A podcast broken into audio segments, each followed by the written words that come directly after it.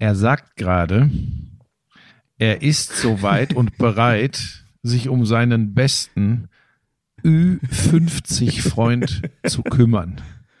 Ja, ist ja auch so. Das, so geht das los, wenn, wenn, wenn Florian Schmidt-Sommerfeld montags um elf bei mir anruft.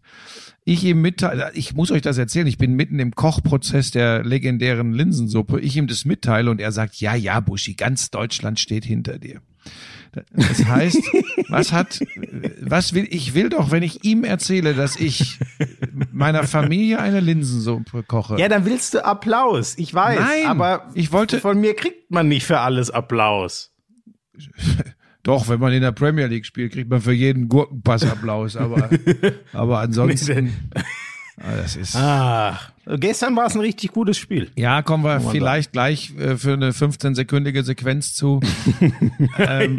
ja, ja, wir brauchen ja genug Zeit, dass du wieder von deinen Bobfahrerlebnissen Äh, Moment, Moment, wir, wir halten es kurz. Äh, also äh, der erste Skandal und der für mich größte ist, und ich weiß, dass er hier auch reinhört, lieber Jan Köppen, wenn du deine Zukunft bei Ninja Warrior Germany nicht ernsthaft aufs Spiel setzen willst, dann schieb verdammt nochmal jetzt das neue Intro rüber. Moment, aber ich, ich, ich habe ihm gestern, so. ähm, ich habe ihm gestern was zugeschickt ähm, und er ist noch im kreativen Prozess. Er war gestern Abend bei Instagram Live und da habe ich gefragt, gibt's hier eine Sneak Peek zum neuen Intro? Aber er hat gesagt, nee, äh, jetzt die Woche. Er will ja auch, dass das gut. Du, du, du musst jetzt mal aufhören. Der macht sich selber richtig Druck. Das ist mir total unangenehm. Naja, pass auf, der, pass auf Punkt eins, den Druck. Der verbrät seine wertvolle Zeit und, und äh, investiert seine künstlerische Arbeit in unser Intro und du machst ihm hier nur Druck aus Dank. Pass auf. Nicht Dank. Wenn der alles so Also- viel hätte wie Zeit, der Künstler, ja, dann hätte er gar keine Sorgen mehr. So, pass auf.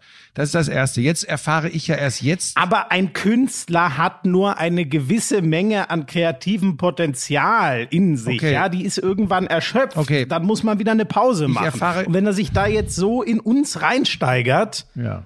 Ich erfahre ja auch erst jetzt, dass es doch wieder an dir lag. Dass du wieder, äh, weil er möchte ja tatsächlich auch irgendetwas, was äh, so, so, eine, so, so, so ein Signature-Sound oder so, was, was mit dir zu tun hat, möchte er ja auch reinbringen. Ich habe ihm gesagt, okay, Boomer und Porsche, Gas geben reicht, aber er wollte dich auch irgendwie unterbringen. Wobei, die Geschichte haben ja die Leute da draußen nicht kapiert. Ne? Auf Instagram schreiben sie mich jetzt an, ähm, äh, viele Reaktionen hier auf den Lauschangriff und die denken ja immer, dieser Porsche, das wäre meiner. Dabei hatte ich ja deinen Dienstwagen, den du jetzt zum neuen Vertrag als David Alaba von Sky bekommen hast, hatte ich ja deinen neuen Dienstwagen. Äh, na gut, es stimmt nicht. Okay. es, es, Es, geht, nee, Buschi, es glaubt dir ja, keiner. ah, scheiße. Du, Jeder weiß, dass der kleine silberne Spielzeug-Porsche, äh, 10 Zentimeter Größe, dass der für mich ist und nicht mal den hast du zu mir gebracht. Jetzt hast du, Steht immer noch bei jetzt dir hast du rum. übrigens Glück, weil jetzt kommt die Lisa gerade wieder und kann mich jetzt beim Kochen der Linsensuppe unterstützen in, in der Hinsicht, dass es eventuell gleich beim Auslassen des Specks, äh, äh, also Anbraten der Zwiebeln und Auslassen des Specks, hätte es hier eventuell ein bisschen schwierig werden können, weil das muss ich dann auch gleich machen. Aber äh, das kann, das ist das Einzige, was dann die Lisa Ey, übernehmen kann. Was ich mir anhören müsste, wenn ich hier parallel kochen würde zu unserem Podcast, da würdest du, wärst du außer dir. Ja. Ähm, Aber ich akzeptiere das. Das ist eine wunderschöne Überleitung, denn jetzt wollen wir mal gucken, wie du dein Sportwochenende verbracht hast, ob du aufmerksam geschaut hast. Herr Köppen. Auf jeden Fall. Herr Köppen. Sexy, richtig heiß. Hey du, Lauschangriff. Sexy, endlich heiß. Was mit Sport? Lauschangriff. So. Ich kann den Mist auch nicht mehr hören. Sexy, heiß, Lauschangriff. Da muss jetzt mal was anderes kommen. ja, jetzt übertreib mal nicht. ähm, ich liebe Jan. Ich liebe Jan. Wir waren jetzt letzte Woche wieder zusammen in Köln, haben, haben die, die, die Zwischensequenzen vertont für Ninja All-Stars. Äh, total Spaß gemacht. So, äh, wir beginnen mit Sport und das Wort hat der geschätzte Kollege äh, Florian Schmidt-Sommerfeld.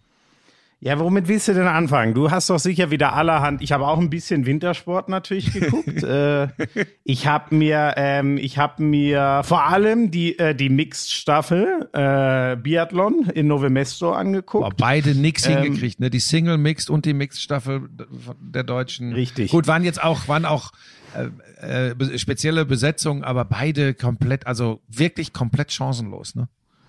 Genau. Denise Herrmann hat ein fürchterliches Schießen gehabt bei äh, böigen Verhältnissen. Ähm, was hatte die? Ich glaube, drei, drei Fehler plus eine Straf oder drei Nachlader plus eine Strafrunde. Da bist du natürlich direkt schon komplett abgeschmiert. Ähm, ja, und, und die, die Männer, für die war das auch mal was ganz Neues, haben sie auch alle selber so gesagt. Äh, immer eher nach hinten zu gucken, dass man nicht überrundet ja. wird. Das ist man als Biathlon-Nation natürlich echt nicht gewohnt. Ja, ist halt, wenn du nur äh, eine zwei Kilometer Runde hast, ja, dann kann das halt passieren. Und sie waren ja dreieinhalb ja. Minuten hinten dran. Ähm, der Arndt Pfeiffer hat erzählt, er hat das einmal äh, in einem Einzelrennen, also in, in einem Verfolger gehabt, dass er ein bisschen Angst hatte, genau. äh, ja. äh, überrundet zu werden. Aber sonst, klar kennen die deutschen Biathleten dieses Gefühl normal nicht, aber die waren wirklich boah, von Anfang an ne, komplett hinten dran, muss man einfach sagen. Und es lag in erster Linie am Schießstand, aber die Saison war eh gerade am Schießstand. Äh, man kann nicht sagen generell bei allen, aber es war auffällig, dass, dass es oft Schießprobleme gab. Ja. Ja, und krass halt die, die Norweger, also die, die äh, Damen hatten da ja eh schon einen unglaublichen Vorsprung rausgeholt, mhm. weil die wieder gar nicht gepatzt Tyrell haben. Tyrell Eckhoff ist eine Maschine in dieser Saison. Ja. Unglaublich. Das ist echt es ist echt Wahnsinn. Und äh, ich fand die Erklärung auch ganz interessant. Das war mir so gar nicht bewusst, dass es aber dann doch so ein bisschen ist, dass dir das hilft, wenn du ganz rechts, also die mhm. ersten, die ankommen, sind ja ganz recht am Schießstand, dass da die Böen scheinbar weniger ja. Auswirkungen dann doch noch mal ein bisschen haben als in der Mitte. Das, das war mir so noch gar nicht bewusst. Das fand ich ganz ist interessant. Ist die besondere Charakteristik äh, von äh, Novo Mesto tatsächlich. Mhm. Das ist wirklich ein sehr böenanfälliger Schießstand. Äh, wussten alle vorher, äh, hat aber nicht geholfen.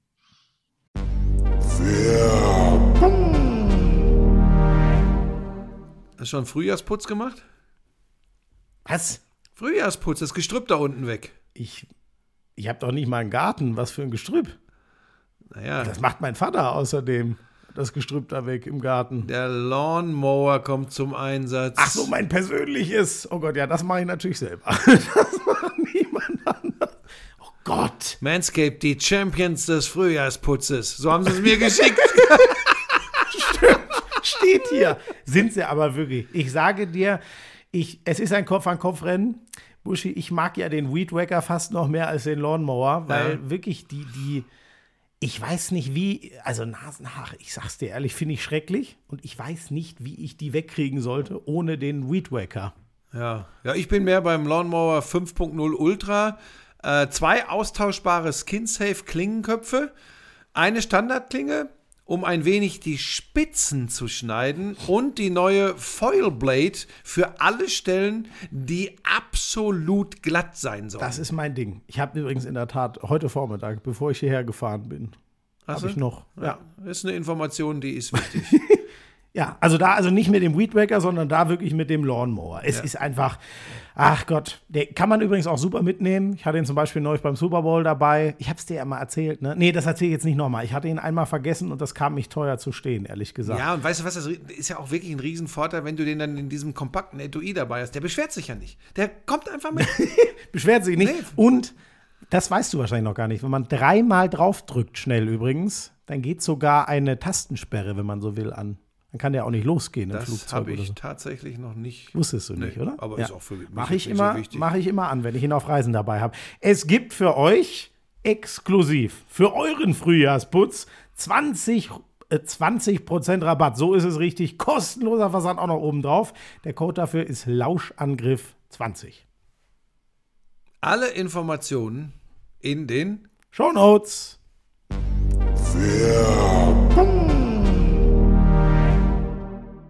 Geil war dann halt, als hinten raus die Bö-Brüder da angefahren kommen. Erstmal Taye Bö völlig alleine fährt auf diesen Schießstand zu.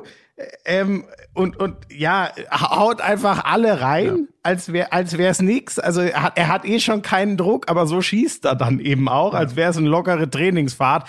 Und eigentlich dann noch absurder, als es schon alles aus deutscher Sicht halt nur noch über auch mit den parallelen Interviews, als es nur noch darum geht, wie schwer ist der Schießrhythmus, wie arg sind die Böen, wie problematisch ist das heute. In der gleichen Zeit kommt Johannes Tinjesbö dann als Schlussläufer der Norweger, stellt sich dahin und macht in gefühlten zwölf Sekunden wieder alle fünf Scheiben weg.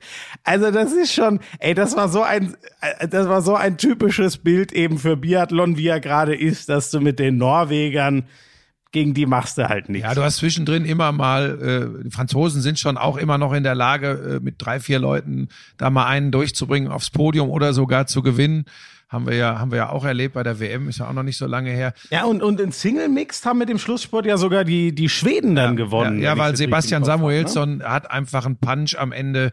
Äh, wenn du mit dem auf der Zielgeraden bist und der hat nicht äh, 20 Sekunden oder 25 Sekunden aufholen müssen und ist blau, dann, äh, dann geht die Luzi ab. Äh, da ist er einfach äh, eine Bank und das war so typisch wieder, äh, wenn der, wenn der da als Schlussläufer durch den Schnee pflügt. Ich möchte dir noch ganz kurz eins erklären, Florian. Ich bin Punkt eins angetan, dass du dich wenigstens ein bisschen mit einer dieser Wintersportarten beschäftigt hast. Punkt zwei möchte ich dir sagen, Hör jetzt auf hier. Mir schreiben die Leute schon, hör, du musst Wintersport gucken, sonst gibt's wieder einen Monolog. Leute, nochmal, der Unterschied ist, wenn's mal was gibt, ist ja eh nicht so viel, wo Buschi sich auskennt und ich mich nicht, dann versuche ich ja, ihn zu Wort kommen zu lassen, ihn mit klugen Fragen zu unterstützen, während Buschi cancelt mich einfach. Florian. Wenn ich mal mit was um die, der cancelt mich einfach, wenn Florian, er sich das nicht ist kein auskennt. Gegeneinander in diesem Podcast. Ich, Ja, aber dazu stilisierst du's doch hoch. ich wollte dir noch kurz, nein, es ist ein Miteinander zwischen uns beiden, natürlich ein Miteinander, ein Miteinander mit den Lauschern, mit unseren Hörern. Und deshalb ist es wichtig, dass wir auch dass wir auch dicht am Sport dran sind. Du in deinen Sportarten, ich in meinen Sportarten. Ähm, das sind halt bei dir drei und bei mir 30. Das ist der Unterschied, das ist aber nicht schlimm. Ja, So, pass auf, und jetzt möchte ich dir noch Ah, eins sagen. ja- Beim Oh, Biathlon, das kriegst du nach. warte, beim Biathlon ist es halt so, das ist dann, sie fahren nicht zum Schießstand und sie fahren nicht ins Ziel. Das ist Langlauf. Sie laufen. Skifahren sagst du bitte immer, wenn es um Alpinski geht. Da fährt man Ski und läuft nicht Ski. Das wäre mir noch ganz wichtig, hier richtig einzuordnen. Ansonsten höre ich dir gerne weiter zu. Zum Beispiel über den 50er im Engadin, äh, bei den äh, Männern äh, Nord, äh, nordisch. Äh, was sagst du denn dazu? Habe ich dir schon gesagt, das interessiert mich nicht. Übrigens- Kannst du gerne wieder Nein, erzählen. ganz kurz nur- Deinen Bolschunow, Genau. deinen neuen Liebling. Pass auf, es war übrigens. der, der geht mit seinen Kollegen ja ähnlich zaghaft um wie du. Ihr passt gut zusammen. Wir können ja nachher gegen Ende des Podcasts mal darüber diskutieren, wer wie mit Kollegen umgeht. Ich denke, da werden wir Unterschiede zwischen mir und den meisten anderen Kollegen feststellen. Aber da können wir dann drüber reden. ähm, ja, oh, das war eine Spitze. Ähm, Bolschunow, ähm, wieder gegen einen Wolfsrudel von Norwegern vorne drin. Wieder. Ich glaube, es waren diesmal bis zu neun. Bis zu neun Norweger. Äh, Bolschunow. Neun? Neun. Wie viele fahren denn ja, da mit, da ist ja, da die sind im Weltcup so Norweger? gut, dann ist ja anders als bei einer WM oder bei Olympischen Spielen, äh, wo die, wo die äh, Nationenstartplätze äh, begrenzt ja, sind. ja, Auch das stimmt. erkläre ich dir gerne. Äh, ah, heute bin ich gut drauf. Das Das ist ja, ja, du bist ein Arschloch. Nein, pass auf, ganz gut. Lass es mich zu Ende Das bringen. ist wie im Snooker, weißt du ja sicher auch. Wie viele der Top 10 Weltrangliste kommen da aus Großbritannien? Ja, klar, fünf. Du hast keine Ahnung. Aber es sind fünf, ne? Ich, ich weiß es natürlich nicht, weil sich die ja auch immer wieder ändert. Aber es sind ja eigentlich nur, es sind ja eigentlich nur Briten und Chinesen und dann gibt's immer den einen Neil Robertson aus Australien, der da. Äh. Schmieso, warte Ja. kurz, lass dich von mir nicht ärgern. Natürlich, das ist ja auch Ausbildung und Erziehung, was hier stattfindet. Und von daher, ich, Ja, ja, du wirfst mich den, du hast Nein. dich jetzt von Twitter verabschiedet und wirfst mich den jetzt zum Fraß Da vor. kann ich nichts zu sagen, Ja, da- ja, der kann ja eh nur drei nein, Sportarten. Schmieso, hör doch mal kurz zu. Du bist jetzt sofort wieder, die Premier League-Fans schreiben, er versteht zu wenig vom Fußball, das ist eh unerträglich. ja, ja, das ist ja eh so. So treibst du mich in die Frührente. Jetzt pass auf, ganz kurz. Bolschunow wieder gegen eine Horde von Norwegern, dann ist noch ein Schwede mit vorne gelaufen und wieder ähm, schafft das dann am Ende nicht, wird, glaube ich, Sechster oder so in dem 50-Kilometer-Rennen. Es gewinnt mit Krüger, gewinnt ein Norweger. Ich wollte nur sagen, es war exakt das. Aber eins hat er doch auch gewonnen. ja, aber den bin ich jetzt 50, ja, den falsch? 50, Ein ja, kürzeres. kürzeres, den 50er aber nicht. Und das ist ja immer so tatsächlich Königsdisziplin. Du hast ja übrigens völlig recht, da jetzt im Engadin stimmte das ja zu 1000 Prozent. Das ist ja schon teilweise langweilig, wenn die da auch noch in einer nicht besonders schönen Natur auf einem Hochplateau, so, so sah das zumindest aus, auf einer, auf, äh, im platten Land da äh, äh, schieben, schieben, schieben. Da hast du völlig recht, das Telegenste ist es nicht. Ich wollte nur sagen, das, was wir äh, letzte Woche besprochen haben, Bolschunow, äh, dieser sehr, sehr schwierige Charakter, aber super Athlet, der sich da immer mit dieser, mit dieser Horde äh, der dominierenden Nor Norweger auseinandersetzen muss. Er hat diese leidvolle Erfahrung wieder gemacht und äh, es hat wieder ein Norweger gewonnen. Mehr wollte ich da jetzt gar nicht zu sagen, weil ich äh, gerne dir heute folgen möchte, weil ich dich ja mag. Ihr habt noch ein bisschen beim äh, Skifahren. Warte mal kurz, ich muss Jetzt eben, ich muss eben, Skifahren. erzähl mal kurz vom Skifahren. Ich höre dich ja. Ich muss eben jetzt die äh, Kartoffeln äh, in den Topf zu, zutun und später dann die Wurst. Bitte erzähl. Das ist, das ist wirklich Wahnsinn. Ey. Jetzt kocht er hier einen Eindruck. Ich kann ihn sogar sehen, wie er zum Ding rennt. Ähm, ja, in, in, in Kranjska-Gora habe ich mal ein bisschen kurz äh, reingeguckt. Ähm, da war äh, da war ein Dreckswetter. Das war wirklich unglaublich. Also das hätte, glaube ich, keinem auf der Welt. Das war eigentlich so ein Wetter, wo man gesagt hätte, wenn man, wenn man im Skiurlaub ist, ah, heute machen wir mal Ruhetag und legen mal die Beine hoch. Also da kam alles runter. Pistenverhältnisse, besonders im Mittelteil, waren auch nicht besonders einfach.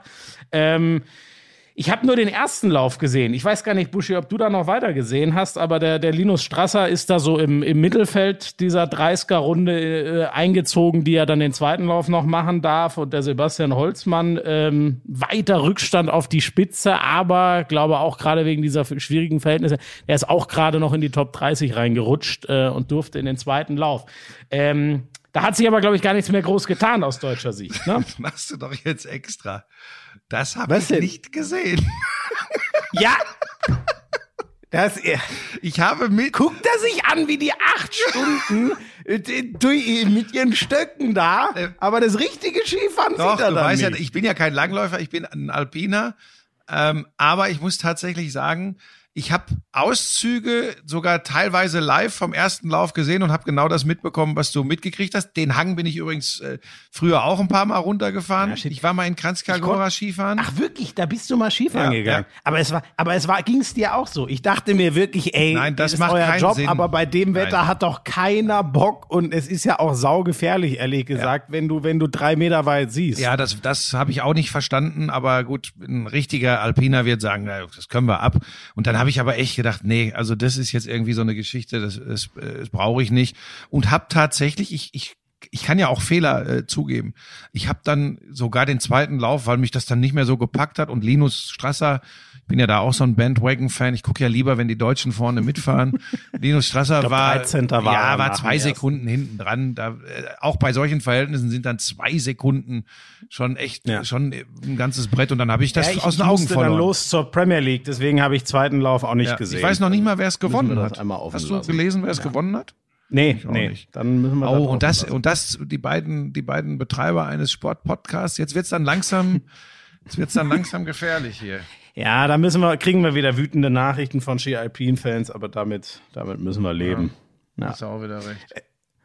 Ähm, vielleicht machen wir heute mal die kleinen Sachen dann schnell zum Start. Ähm, ich habe noch, äh, ich habe noch gelesen, das habe ich natürlich auch nicht gesehen, aber Jan Frodeno hat ein sehr starkes Comeback gegeben in in Miami. Ja, klar gewonnen, ne? Äh, genau, genau.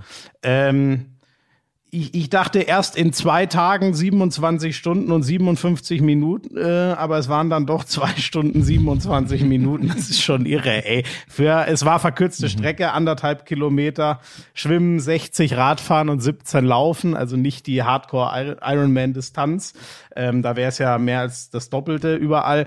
Äh, Anne Haug übrigens nicht dabei Corona. gewesen wegen wegen Corona, genau, also die deutsche Topfrau. Ähm, müssen wir mal sehen, aber Frodeno mit seinen, was ist er jetzt? Ich glaube ja schon 39.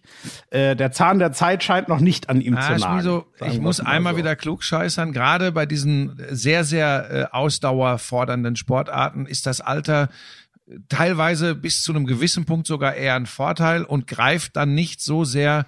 Äh, Aber wie lange geht das denn noch? Ich meine, mit in, in zehn Jahren wird er nicht mehr in der Weltspitze dabei Ja, sein. Also wenn das voll drauf anliegt und so wie Jan lebt, ähm, ich will mich nicht festnageln, ob er mit Ende 40 noch ganz vorne ist, aber bis, bis Mitte 40, Okay. so, ich meine, das Da nagel ich dich ja, pass drauf auf, das kann ja Tom Brady sogar im American Football. Der hat ja seinen Vertrag auch nochmal um ein weiteres Jahr verlängert. Der spielt dann übrigens mit Der- der- der 45, Moment. äh, hört er auf. Der hat um vier Jahre verlängert. Das können wir gleich als nächstes machen. Tom Brady hat um vier Jahre verlängert. Was natürlich aber daran ja, liegt, da geht's um die Kohle. für die kommende Saison Cap, Cap Space frei zu räumen und ihm das Geld über vier Jahre auszuzahlen. Ähm, ich habe auch irgendwo gehört, er will mindestens noch zwei Jahre ja, spielen. das ist das, hab ist das ist das, was ich, äh, worauf ich mich bezog. Nächstes Jahr, also kommende Saison wäre er ja eh noch dabei gewesen. Das ist klar. Und das genau. Jahr darauf will er, das hat er gesagt, auf jeden Fall noch spielen. Und dann können wir, äh, kannst du ja jetzt kurz erklären, dann 45. verteilst du eben das Gehalt, was du ihm de facto eigentlich nur noch für die für das Jahr 22 zahlst. Ah, Da wird er noch spielen. Danach, so habe ich es zumindest gelesen, ist durchaus möglich, dass Schluss ist. Aber sie zahlen ihn dann noch weitere zwei oder drei Jahre, um nicht pro, Genau. in einer Saison einen den, den, den, den Cap Space komplett aufzubrauchen. Habe ich das richtig verstanden? Genau, genau, richtig, genau so ist es. Es sind ja gute 150 Millionen, die man äh, im Jahr zur Verfügung hat und ähm, davon würden eben, wenn sie komplett ihn auszahlen, direkt 20 Millionen auf Brady gehen. Es ist meistens so, dass man sich schwer tut, äh, ein Top-Team zusammenzustellen, wenn man einem Spieler so viel zahlt. Riesenproblem wird das in Zukunft sicher mal bei den Chiefs, die ja diesen Monstervertrag mit 50 Millionen im Jahr an, jetzt läuft er hier in der Wohnung hin und her, ey, ihren Monstervertrag ähm, ähm, ausgezahlt haben an ihren Qu- Quarterback Pat Mahomes. Das gleiche ist bei den Cowboys, da hat Dak Prescott für, ich glaube, 40 Millionen im Jahr verlängert. Und die Bucks wollen einfach mindestens dieses zweite Brady-Jahr, vielleicht ein drittes noch nutzen, Cap Space freiräumen und zahlen ihm dann lieber, obwohl er gar nicht mehr spielt, noch Geld. Verschwenden da natürlich in, in drei, vier Jahren Cap Space, aber in drei, vier Jahren werden sie dann mutmaßlich eben eh nicht um den Titel mitspielen, wenn Brady dann weg ist, sondern wieder in einen neuen Rebuild gehen, dann ist das nicht so wild. Ähm, Gibt noch eine andere Meldung. Äh, mit Cam Newton geht es noch mal ein Jahr weiter bei den Patriots. Das war ja, ja, wie soll man sagen, passtechnisch nicht mehr auf der Höhe. Läuferisch ist er natürlich immer noch ein Biest. Ja, und es ähm, war aber ein besonderes Jahr der New England Patriots. Äh, Genau. Viele Verletzte, viele wegen Corona nicht gespielt. Das muss man schon. ist halt ne? die, die Sicherheitsvariante. Sie haben jetzt noch mal ein Jahr den Quarterback, der das Playbook kennt und werden aber sicher auf Sicht natürlich wen anders aufbauen. Ja, die werden so um Das- 200 rum im NFL-Draft, werden die sich nochmal einen Quarterback holen und dann wiederholt sich die Geschichte von Tom Brady. Ja, gut, das ist die Frage, ob Bill Belichick noch mal 20 Jahre weitermacht und die Zeit, der wird ja bald auch mal irgendwann mal aufhören. Ja, und dann gibt's noch eine, ähm, naja, die hat sich abgedeutet. Ich finde trotzdem, macht mich immer etwas rührselig. Äh, einer der größten aller Zeiten auf der Quarterback-Position mit Drew Brees hört auf. Nach 20 Jahren, wir haben über seinen schwächer werdenden Arm geredet. Noch ist er der All-Time Passing Yards Leader mit 80.000. Das wird Tom Brady in den ersten paar Spielen der neuen Saison dann kassieren. Der steht auch schon kurz vor dieser Marke. Ich glaube, Brady sind irgendwie so 79.000 irgendwas und Drew Brees eben 80.000 ein paar hundert. Ähm, Trotzdem, den, den habe ich immer wahnsinnig ähm, bewundert. Ich fand den vom reinen Passspiel immer so genial. Ja, auch ein Typ, der wegen seiner Statur, das ist ja so ein ganz kleiner, wo man denken würde, das reicht gar nicht, dass der über die riesen O-Liner darüber guckt. Ähm, ich habe den immer bewundert. Die Geschichte nach Hurricane Katrina, der, dieser Stadt New Orleans mit dem Titel in der Saison 2009, also Jahr 2010 dann diesen großen Erfolg zurückzubringen, wo einige Zeit davor in diesem Stadion, ist ja so ein Dome, noch Leute geschlafen und übernachtet haben als Notfalllager, nachdem ihre Häuser überflutet wurden nach diesem Hurricane. Das ist einfach so eine krasse Geschichte und das, das wird für mich mit dem Namen Drew Brees immer verbunden bleiben. Ja. Ich habe ja in diesem Stadion Super Bowl live übertragen. Ne? Ich muss da immer dran denken, wenn du diese Geschichten erzählst. Wir saßen irgendwann in diesem in dieser Arena und haben genau dieses Gefühl gehabt: Hey, hier drin haben die haben die äh, äh, überleben müssen im wahrsten Sinne des Wortes. Ja. Äh, das war das war tatsächlich äh, ein ganz ganz besonderes Erlebnis. Ich bin echt demütig dafür, dass ich solche Sachen, solche Erlebnisse hatte. Das ist jetzt nichts Positives, aber was was einen bewegt. Warum ich das jetzt erzähle, weiß ich nicht. Drew Brees hatte über den ganzen Verlauf seiner Karriere, der, also immer eine unfassbare Präzision, Ja. gesagt, am reinen Passspiel einer der besten aller Zeiten. Man hat jetzt schon gemerkt, haben wir ja drüber geredet in den letzten Playoffs, der Arm ist schon sichtbar schwächer Ja, geworden. was wieso nochmal immer noch immer noch so, dass ich mich im, immer noch für für einen über 40-jährigen, wie alt ist er 42 auch oder so? 42-jährigen 42, Drew genau. Brees entscheiden würde im Vergleich zum einen oder anderen Quarterback in der NFL, auch mit einem schwächer werdenden Arm, aber es sei ihm gegönnt, er hat ja auch schon als TV-Analyst unterschrieben, hat schon einen super Vertrag. Also äh, irgendwann ist auch mal gut. Genau, da warten alle drauf. Ist ja ein Typ, der das Spiel natürlich unfassbar lesen kann, der auch äh, echt unterhaltsam ist. Und da ist die Karriere nach Ja. der Karriere schon in, in den Startlöchern. Ähm, so ein bisschen tragisch wird bleiben, so in den Jahren, sagen wir mal in den letzten fünf, als er den Arm zumindest so vor zwei, drei Jahren schon echt noch hatte, um auch nochmal einen Super Bowl zu gewinnen. Da war die Geschichte der Saints halt von diesen riesen Patzern in den absoluten Crunch-Time-Momenten der Playoff-Spiele. Wenn wir an das Ding gegen äh, die Minnesota Vikings denken, da haben sie heute noch dieses verpasste Tackle und dann der Quarter, äh, der, der Touchdown in letzter Sekunde. Davon war jetzt so ein bisschen die Karriere am Ende ähm, gezeichnet. Ähm, geht halt jetzt so ein bisschen wie bei Aaron Rodgers, da deutet sich das ja auch an, wird auch von Jahr zu Jahr schwieriger, dass der nochmal einen zweiten Ring gewinnt. Das scheint so ein bisschen das Los derer zu sein, die parallel zu Tom Brady ihre Karrieren verbringen mussten. Mehr als ein Ring ist da eigentlich nicht drin. Es sei denn, du bist ein Manning. Eli Manning. Peyton genauso. Ja. Die haben ja beide ja, aber zwei. Peyton ist ja kein, das, ich wollte, ich habe das betont, weil Peyton ist ein, einer der größten aller Zeiten. Aber Eli, glaube ich, hat Schwierigkeiten in diese Ka Kategorie aufzurücken. Und der Absolut. hat es halt tatsächlich mit den Giants geschafft, äh, äh, zwei Ringe in der Brady-Ära. Der ist eigentlich immer noch Ja, Wahnsinn. also das wollte ich dass sagen. die zwei Du musst dir vorstellen, Schmiso, wir sind, wir sind doch ein richtiger Sportpodcast. Wir kommen über Haug und Frodeno, über Tom Brady zu Drew Brees. Und jetzt bin ich gespannt, was dein nächster Schlenker ist. Vielleicht bringen wir dich doch noch von drei auf vier Sportarten. Ich bin begeistert. Du bist wirklich ein. Äh, kurz, da habe ich aber nicht viel von gesehen. Ich habe nur mal reingeguckt, weil ich es dann doch auch offen gesagt noch nicht so spannend fand, weil ich da auch nicht viel rauslesen kann. Die Testfahrten der Formel 1 haben ja gestartet auf dem Sender, wo ab Mai dann Buschi den Porsche Supercup kommentieren Nein, wird. ich fahre. Formel 1 Ich hat. fahre. Alle fahren, Entschuldigung, er wird mitfahren im Stadtkurs von Monaco. Ah, Ich geil. glaub, 20. Mai geht's los. Freue ich mich jetzt schon. Er, er, er übt schon auf dem mittleren Ring Und in ich sag's, dir, München. ich sag's dir genau, wie es laufen wird. Ja, ich puste die alle weg, dann fahre ich kurz rechts ran, trinke mir einen überteuerten Espresso in einem der vielen Cafés an der Randstre- Rennstrecke. Es ist dann alles wieder gut und erlaubt. Dann steige ich wieder ein und mache eine riesen Aufholjagd, komplett das von hinten durchs Feld und gewinne den Lauf. und wird dann 18. von 22. Das wird groß. Ähm, ja, ähm, äh, äh, Vettel hat ein paar Runden in seinem neuen Auto gedreht, musste dann irgendwann abstellen, genauso Mick Schumacher. Da konnte man jetzt, also ich zumindest da noch nicht so wirklich viel rauslesen. Beide Technikprobleme äh, haben dann äh, nach der Mitte sozusagen ihren Teamkollegen äh, das Feld und die Karre übergeben. Ähm, trotzdem war es halt irgendwie und und das wird für mich auch so ein bisschen hängen bleiben. Hat er glaube ich auch selber auf Social Media. Ich habe den Post nicht gesehen, nur einen Artikel darüber. Hat Mick Schumacher auch so ein bisschen so gesagt. Das ist schon krass, dass dieses MSC, das war halt das ewige Kürzel, das Dreierkürzel hat ja jeder in der in der Formel 1 seines Vaters.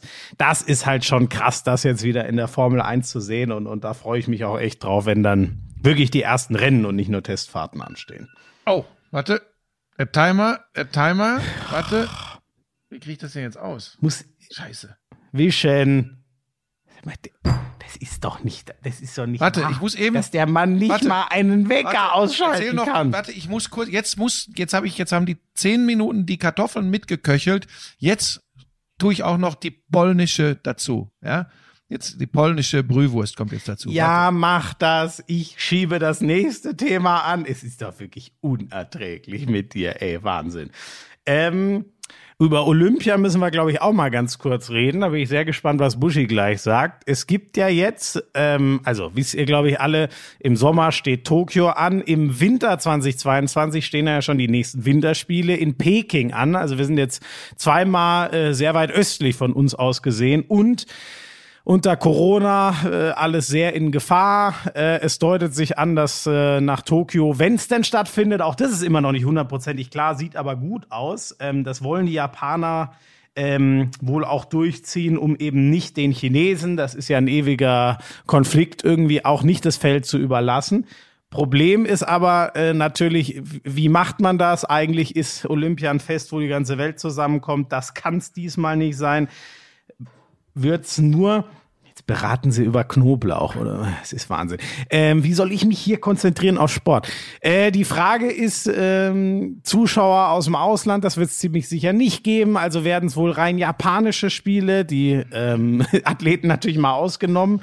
Und es gibt jetzt das Angebot der Chinesen, Impfstoff für die ja. gut 10.000 Athleten, die es sind, bereitzustellen was natürlich, ähm, also erstens mal ist das natürlich ein Move von einem autoritären äh, System und Regime. Ähm, so, naja, mal wieder den Sport für sich zu nutzen, so lasse ich es jetzt mal, äh, um es nicht noch schlimmer zu formulieren.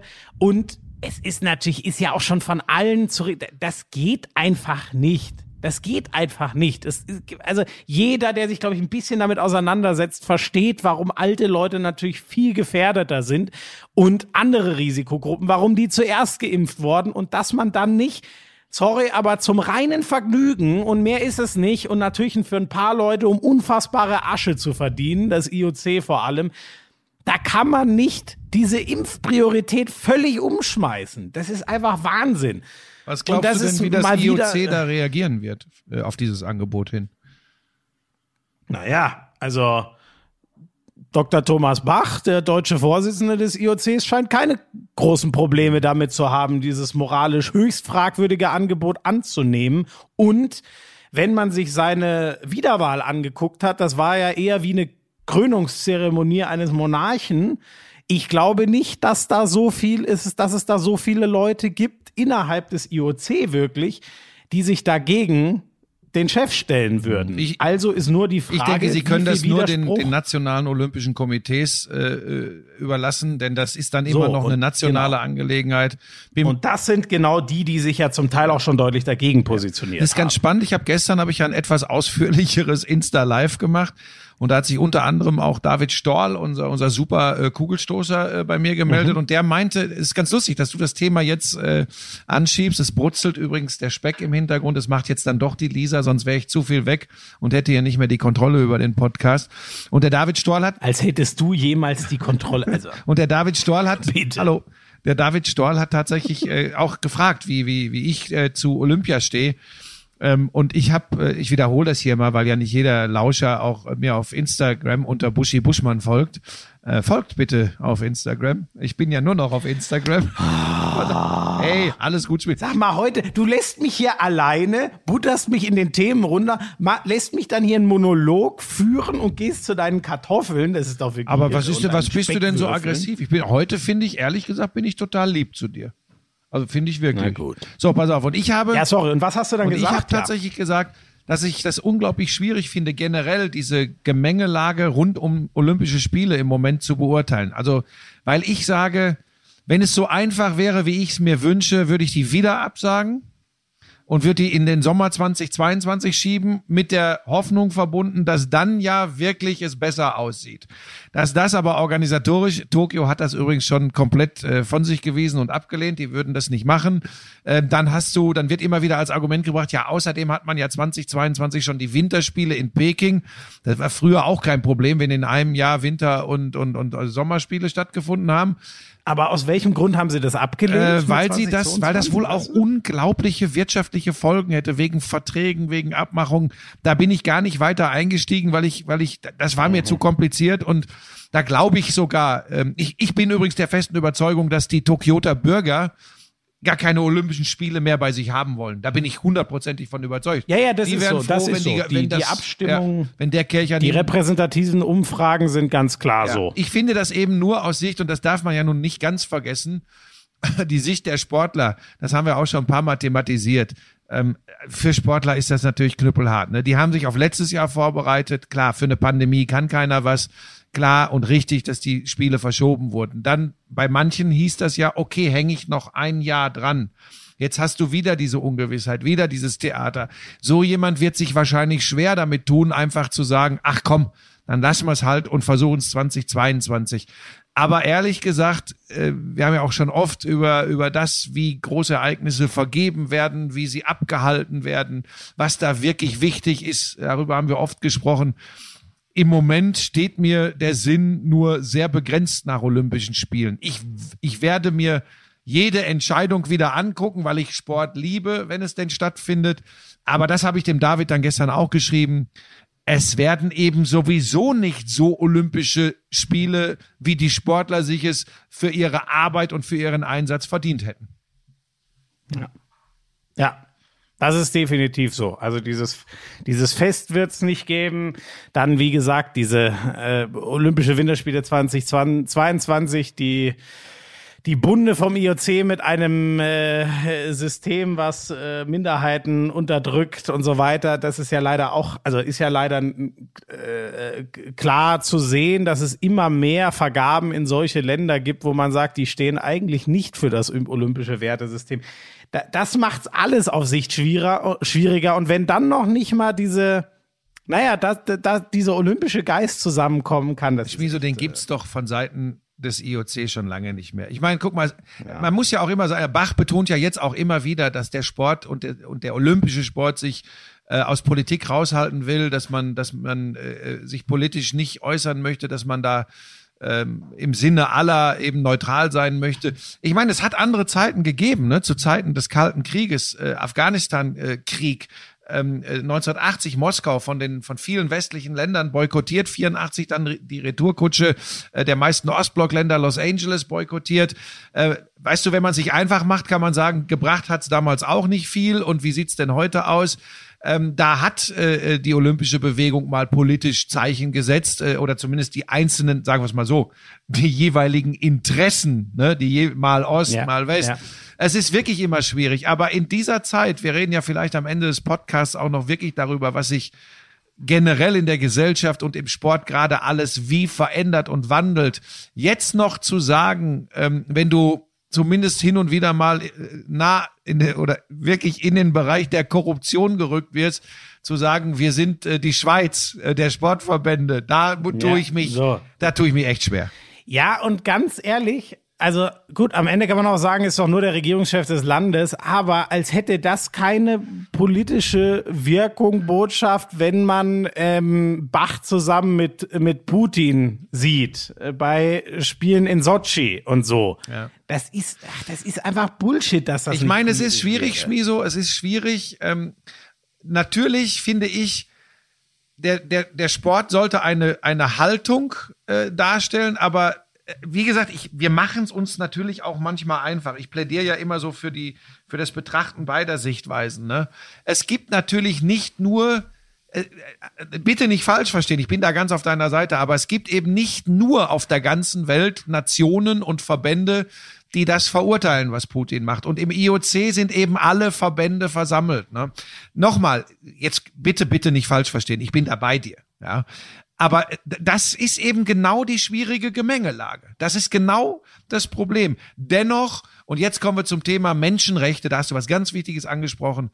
Menschenrechte sind keine kulturelle Frage, sind keine politische Frage, ist eine humanitäre ja. Frage. Und in und humanitären Dingen muss man meiner Meinung nach ganz klar Farbe bekennen.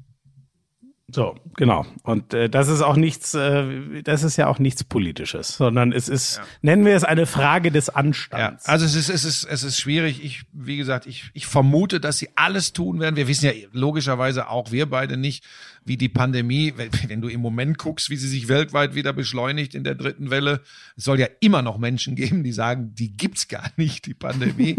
ähm, Wahnsinn. Wenn mir so einer nochmal begegnet, da flipp ich aus, weil ich habe ich habe keine Lust, noch ganz lange so zu leben, wie wir das im Moment äh, tun, unter den Rahmenbedingungen, ohne Freunde treffen zu können. Übrigens für die Internetpolizei, wir haben uns dann kurzfristig doch entschieden, äh, wieder äh, Distanzlauschangriff zu machen und uns nicht zusammenzusetzen, obwohl es erlaubt wäre. In, in, in München sind wieder welche spazieren gegangen, die offensichtlich noch Lust haben, dass das alles noch ganz lange so war. Ja, wie gesagt, also lass uns das, komm, da, mit der Scheiße Ja. werden wir Ja. überall konfrontiert. Äh, wie geht's weiter? Handball wolltest du sicherlich auch machen. Ja, du, äh, Handball machen wir auch gleich. Ich würde noch kurz diese kürzeren Sachen abhandeln, was eher ein, ein Kuriosum. Oh, jetzt passiert, jetzt kommen, kommen jetzt die Sachen, wo du sicher bist, dass ich sie nicht gucken konnte. Äh, Nee, nee, nee, nee, aber du hast, ich meine, du als Guru aller Sportarten, Jetzt, du hast ja jetzt, sicher jetzt, auch im Radsport das Urteil des britischen Gerichtshofs mitbekommen. Nehme ich, nehme ich an. Ich würde gerne deine Einschätzung kurz dazu. Reden wir denn hier über den Nein, Bahnradsport oder? Spaß beiseite, Spaß beiseite. Ähm, geht um Tour de France. Ich versuche das auch kurz zu halten, aber ich finde diese, nur um mal zu illustrieren, wie absurd dieses System ist, ich finde das so geil. Also es geht um eine, äh, ein, ein, ein, ein britischer Arzt, Richard Freeman, der hat ähm, Testosteron, äh, ich hoffe, ich sage jetzt das Richtige, ne? Auf jeden Fall äh, offensichtlich Dopingmittel geordert. Äh, ich glaube, es ist Testosteron. Das ist Ähm, das männliche so- Sexualhormon übrigens. Genau.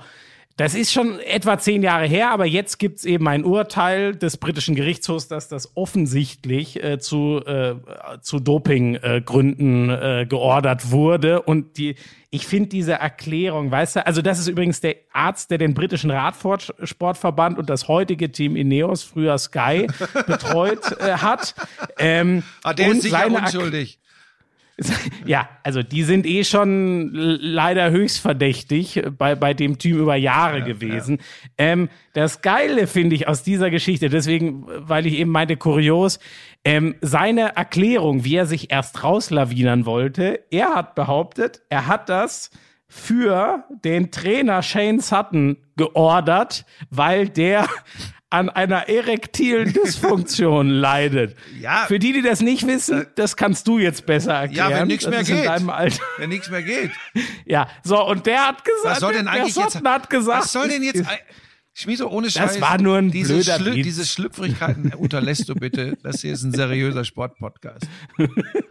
So, und der hat natürlich gesagt, von wegen stimmt überhaupt nicht. Ihr könnt meine Frau fragen, dass da alles im Lot ist. Also das finde das Ah. find ich, weißt du, solche Ja, ja. vor Gericht. Pass auf, wir reden ganz jetzt kurz nicht an alle, von, die viel- Wir reden jetzt nicht davon, dass das eine Privat- oder, das hat der vor Gericht. Ich finde das Ja, so pass auf, ganz absurd, kurz an alle, die wirklich unter erektilen Störungen leiden. Wir nehmen das, darüber machen wir uns nicht lustig. Das ist ganz sicher ein Problem. Nein, natürlich Äh, nicht, sondern ich- dass der ja, das vorschiebt ja, ich bin ja- und dem anderen einfach Ich unterstellt. bin ja vorsichtig geworden ist bei Wahnsinn, öffentlichen Auftritten. Ja, ja, du, ich habe das tatsächlich nicht mitbekommen. Also da hast du mich jetzt das erste Mal erwischt, aber bin da natürlich völlig bei dir. Das ist natürlich, das ist natürlich ein Treppenwitz. Mal ganz kurz dazu, um zu zeigen, dass ich mich aber wirklich mit Radsport auch immer wieder beschäftige. Es gibt ja eh große Diskussionen, gerade rund um die unfassbare Leistungssteigerung und großen Erfolge der britischen Bahnradfahrer bei der Das ist bei den Olympischen genau Spielen Punkt. 2012 im eigenen Land. Richtig, genau. Und das fällt eben genau in die Zeit nach Exakt. dieser fraglichen Bestellung. So, und deswegen ist das Ganze in jeder Hinsicht Ja. sehr, sehr brisant. So. Ja.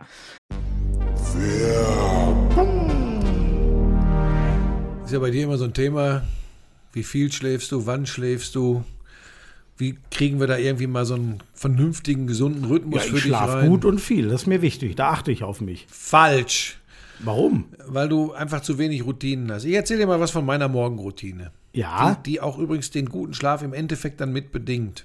ja. Wach werden, der Hund steht meist schon da und sagt, also er sagt nichts, unser Hund kann auch nicht sprechen. Er bellt und will raus. Bellen tut sie auch nicht, aber sie gibt das deutliche Signal ab. Sonnenlicht. Damit verbunden dann eben, wenn wir unterwegs sind, Bewegung. Ja. Generell Achtsamkeit, für mich gilt das ja auch für den Umgang mit meinen Mitmenschen, aber äh, hier reden wir meinem Körper gegenüber. Ja. Und dann ziehe ich mir natürlich noch ein paar Nährstoffe am Morgen rein. Auch das ist wichtig. Ja, aber immerhin, das mache ich ja auch. Also ich gehe jetzt nicht mit dem Hund, aber ich stehe auf und dann steht schon mein Shaker neben dem Bett und sagt, bitte benutzen. Dann fülle ich da kaltes Wasser ein, einen Scoop AG1, schüttel das und dann nehme ich das zu mir. So. ja, was denn? Keine Müdigkeit oder naja, verringert die Müdigkeit, gibt Energie. Ich bin konzentriert wie sonst noch was. Das merkst du ja, oder? Was ich alles wegarbeiten kann mit meiner Energie und meiner Konzentration. Also das ist deine tägliche Morgenroutine. Nährstofffundament zulegen, äh, energiegeladener Start in den Tag, Power für alles. Äh, Wenn ihr da mehr drüber wissen wollt, übrigens die Details zu den Vorteilen von den einzelnen Nährstoffen, die in AG1 so drin sind, die gibt's im Link in den Show Notes. Und für euch, drinkag1.com slash Lauschangriff, wenn ihr ein Monatsabo abschließt, kostenlosen Jahresvorrat Vitamin D3 und K2, fünf Travel Packs im Wert von über 40 Euro. Wahnsinn. Also schaut vorbei, guckt genau hin bei drinkag1.com slash Lauschangriff. Alles äh, wie immer komplett in den Shownotes.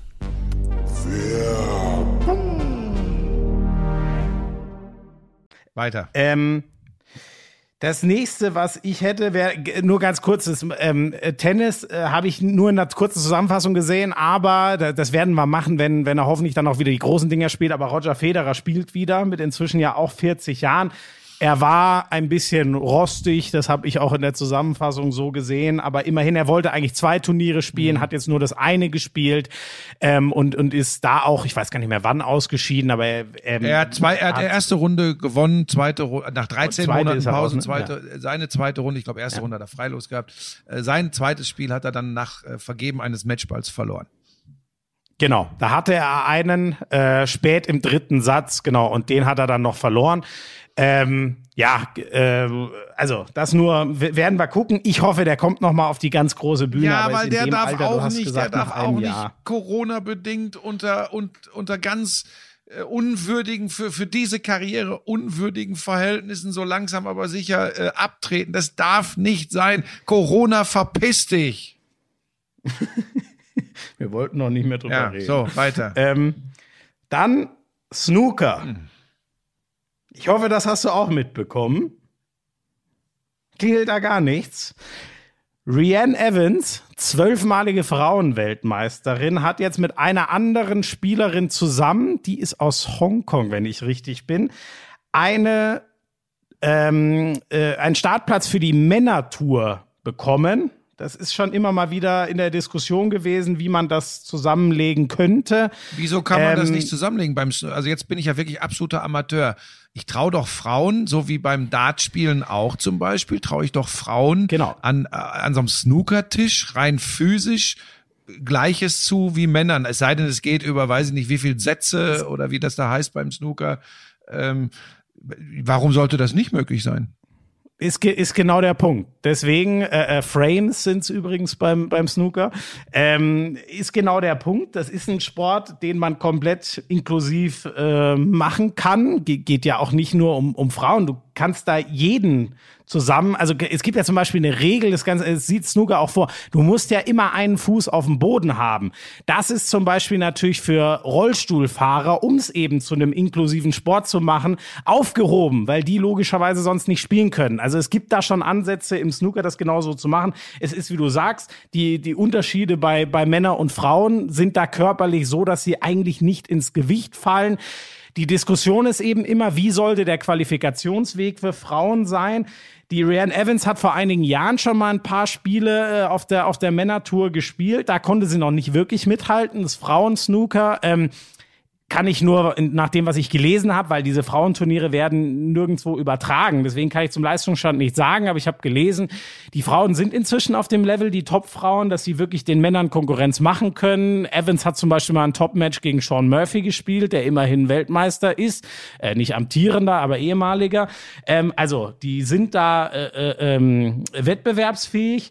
Ähm, das wird schon so ein bisschen als Meilenstein gesehen. Es gibt natürlich auch da wieder die Meckerer, die sagen, der Qualifikationsweg der Männer ist die sogenannte Q-School. Das wäre doch äh, niveautechnisch viel höher als, da, äh, als die Frauentour und, und deswegen wäre das der wahre Qualifikationsweg. Und äh, aber da, da bin ich wieder an einem Punkt, wo ich sagen muss, ey, wenn von 150 oder, oder wie viele Tourspieler es gibt, wenn man von 150 Plätzen nicht zwei an die Frauentouren vergeben kann, auch wenn, selbst wenn das so ist, dass die Q-School, das kann ich nicht bewerten, aber selbst wenn die sportlich noch etwas höher sein soll, also wenn man dazu nicht bereit ist, dann kann einem Gleichstellung im Sport echt nicht wichtig sein. bin ich zu 100 Prozent, 100 Prozent bei dir. Ich bin ja auch ein Verfechter, dass bei, äh, um die Kurve zu kriegen, bei Grand Slam Turnieren ähm, äh, oder bei Tennisturnieren generell, das Frauenturnier Ähm, erst recht aber bei Grand Slam Turnieren, weil, weil da auch, glaube ich, das, das Interesse und wirtschaftliche Faktor exakt gleich ist.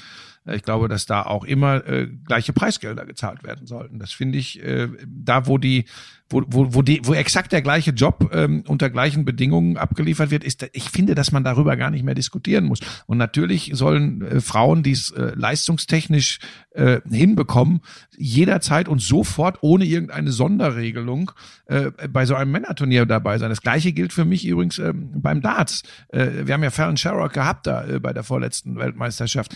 Äh, so, das geht, das funktioniert, da muss man, wie ich finde, gar nicht mehr drüber diskutieren. Genau. Und dann ist es eben irgendwann auch kein Männerturnier mehr. Noch ist es das. Deswegen kann man es auch so nennen, sondern irgendwann ist es einfach das Turnier für alle und fertig. Ähm, ich bin gespannt, wie, wie, äh, wie Erfolg, also, die haben jetzt natürlich schon einen Druck, das zu rechtfertigen sozusagen. Ich hoffe, dass sie mit dem einfach äh, umgehen können. Das ist ja immer nicht ganz leicht, wenn so viele hingucken, aber da, da bin ich gespannt. Wie gesagt, bei den Frauen ist sie das Maß aller Dinge mit, mit zwölf WM-Titeln. Das ist ja wirklich Wahnsinn. Das sind doppelt so viele wie Ronnie O'Sullivan äh, bei den Männern. Also nicht, dass ich das irgendwie werten möchte, sondern einfach nur die schiere Zahl ist halt, ist halt echt irre. Ähm, kurz noch Beachvolleyball. Ähm, da haben wir ja auch schon drüber geredet, dass in, äh, in Doha, ähm, wir fanden das ja einen to tollen Schritt, ähm, dass äh, Carla Borger und Julia Sude da nicht gespielt haben, weil sie eben so war es zumindest zuerst vorgesehen, nicht hätten in ihren üblichen Sportbikinis spielen dürfen, sondern in langen Hosen hätten oder mittellangen Hosen hätten spielen müssen. Das ist aufgehoben worden. Am Ende konnten sie doch so spielen. Die standen trotzdem zu ihrer Entscheidung.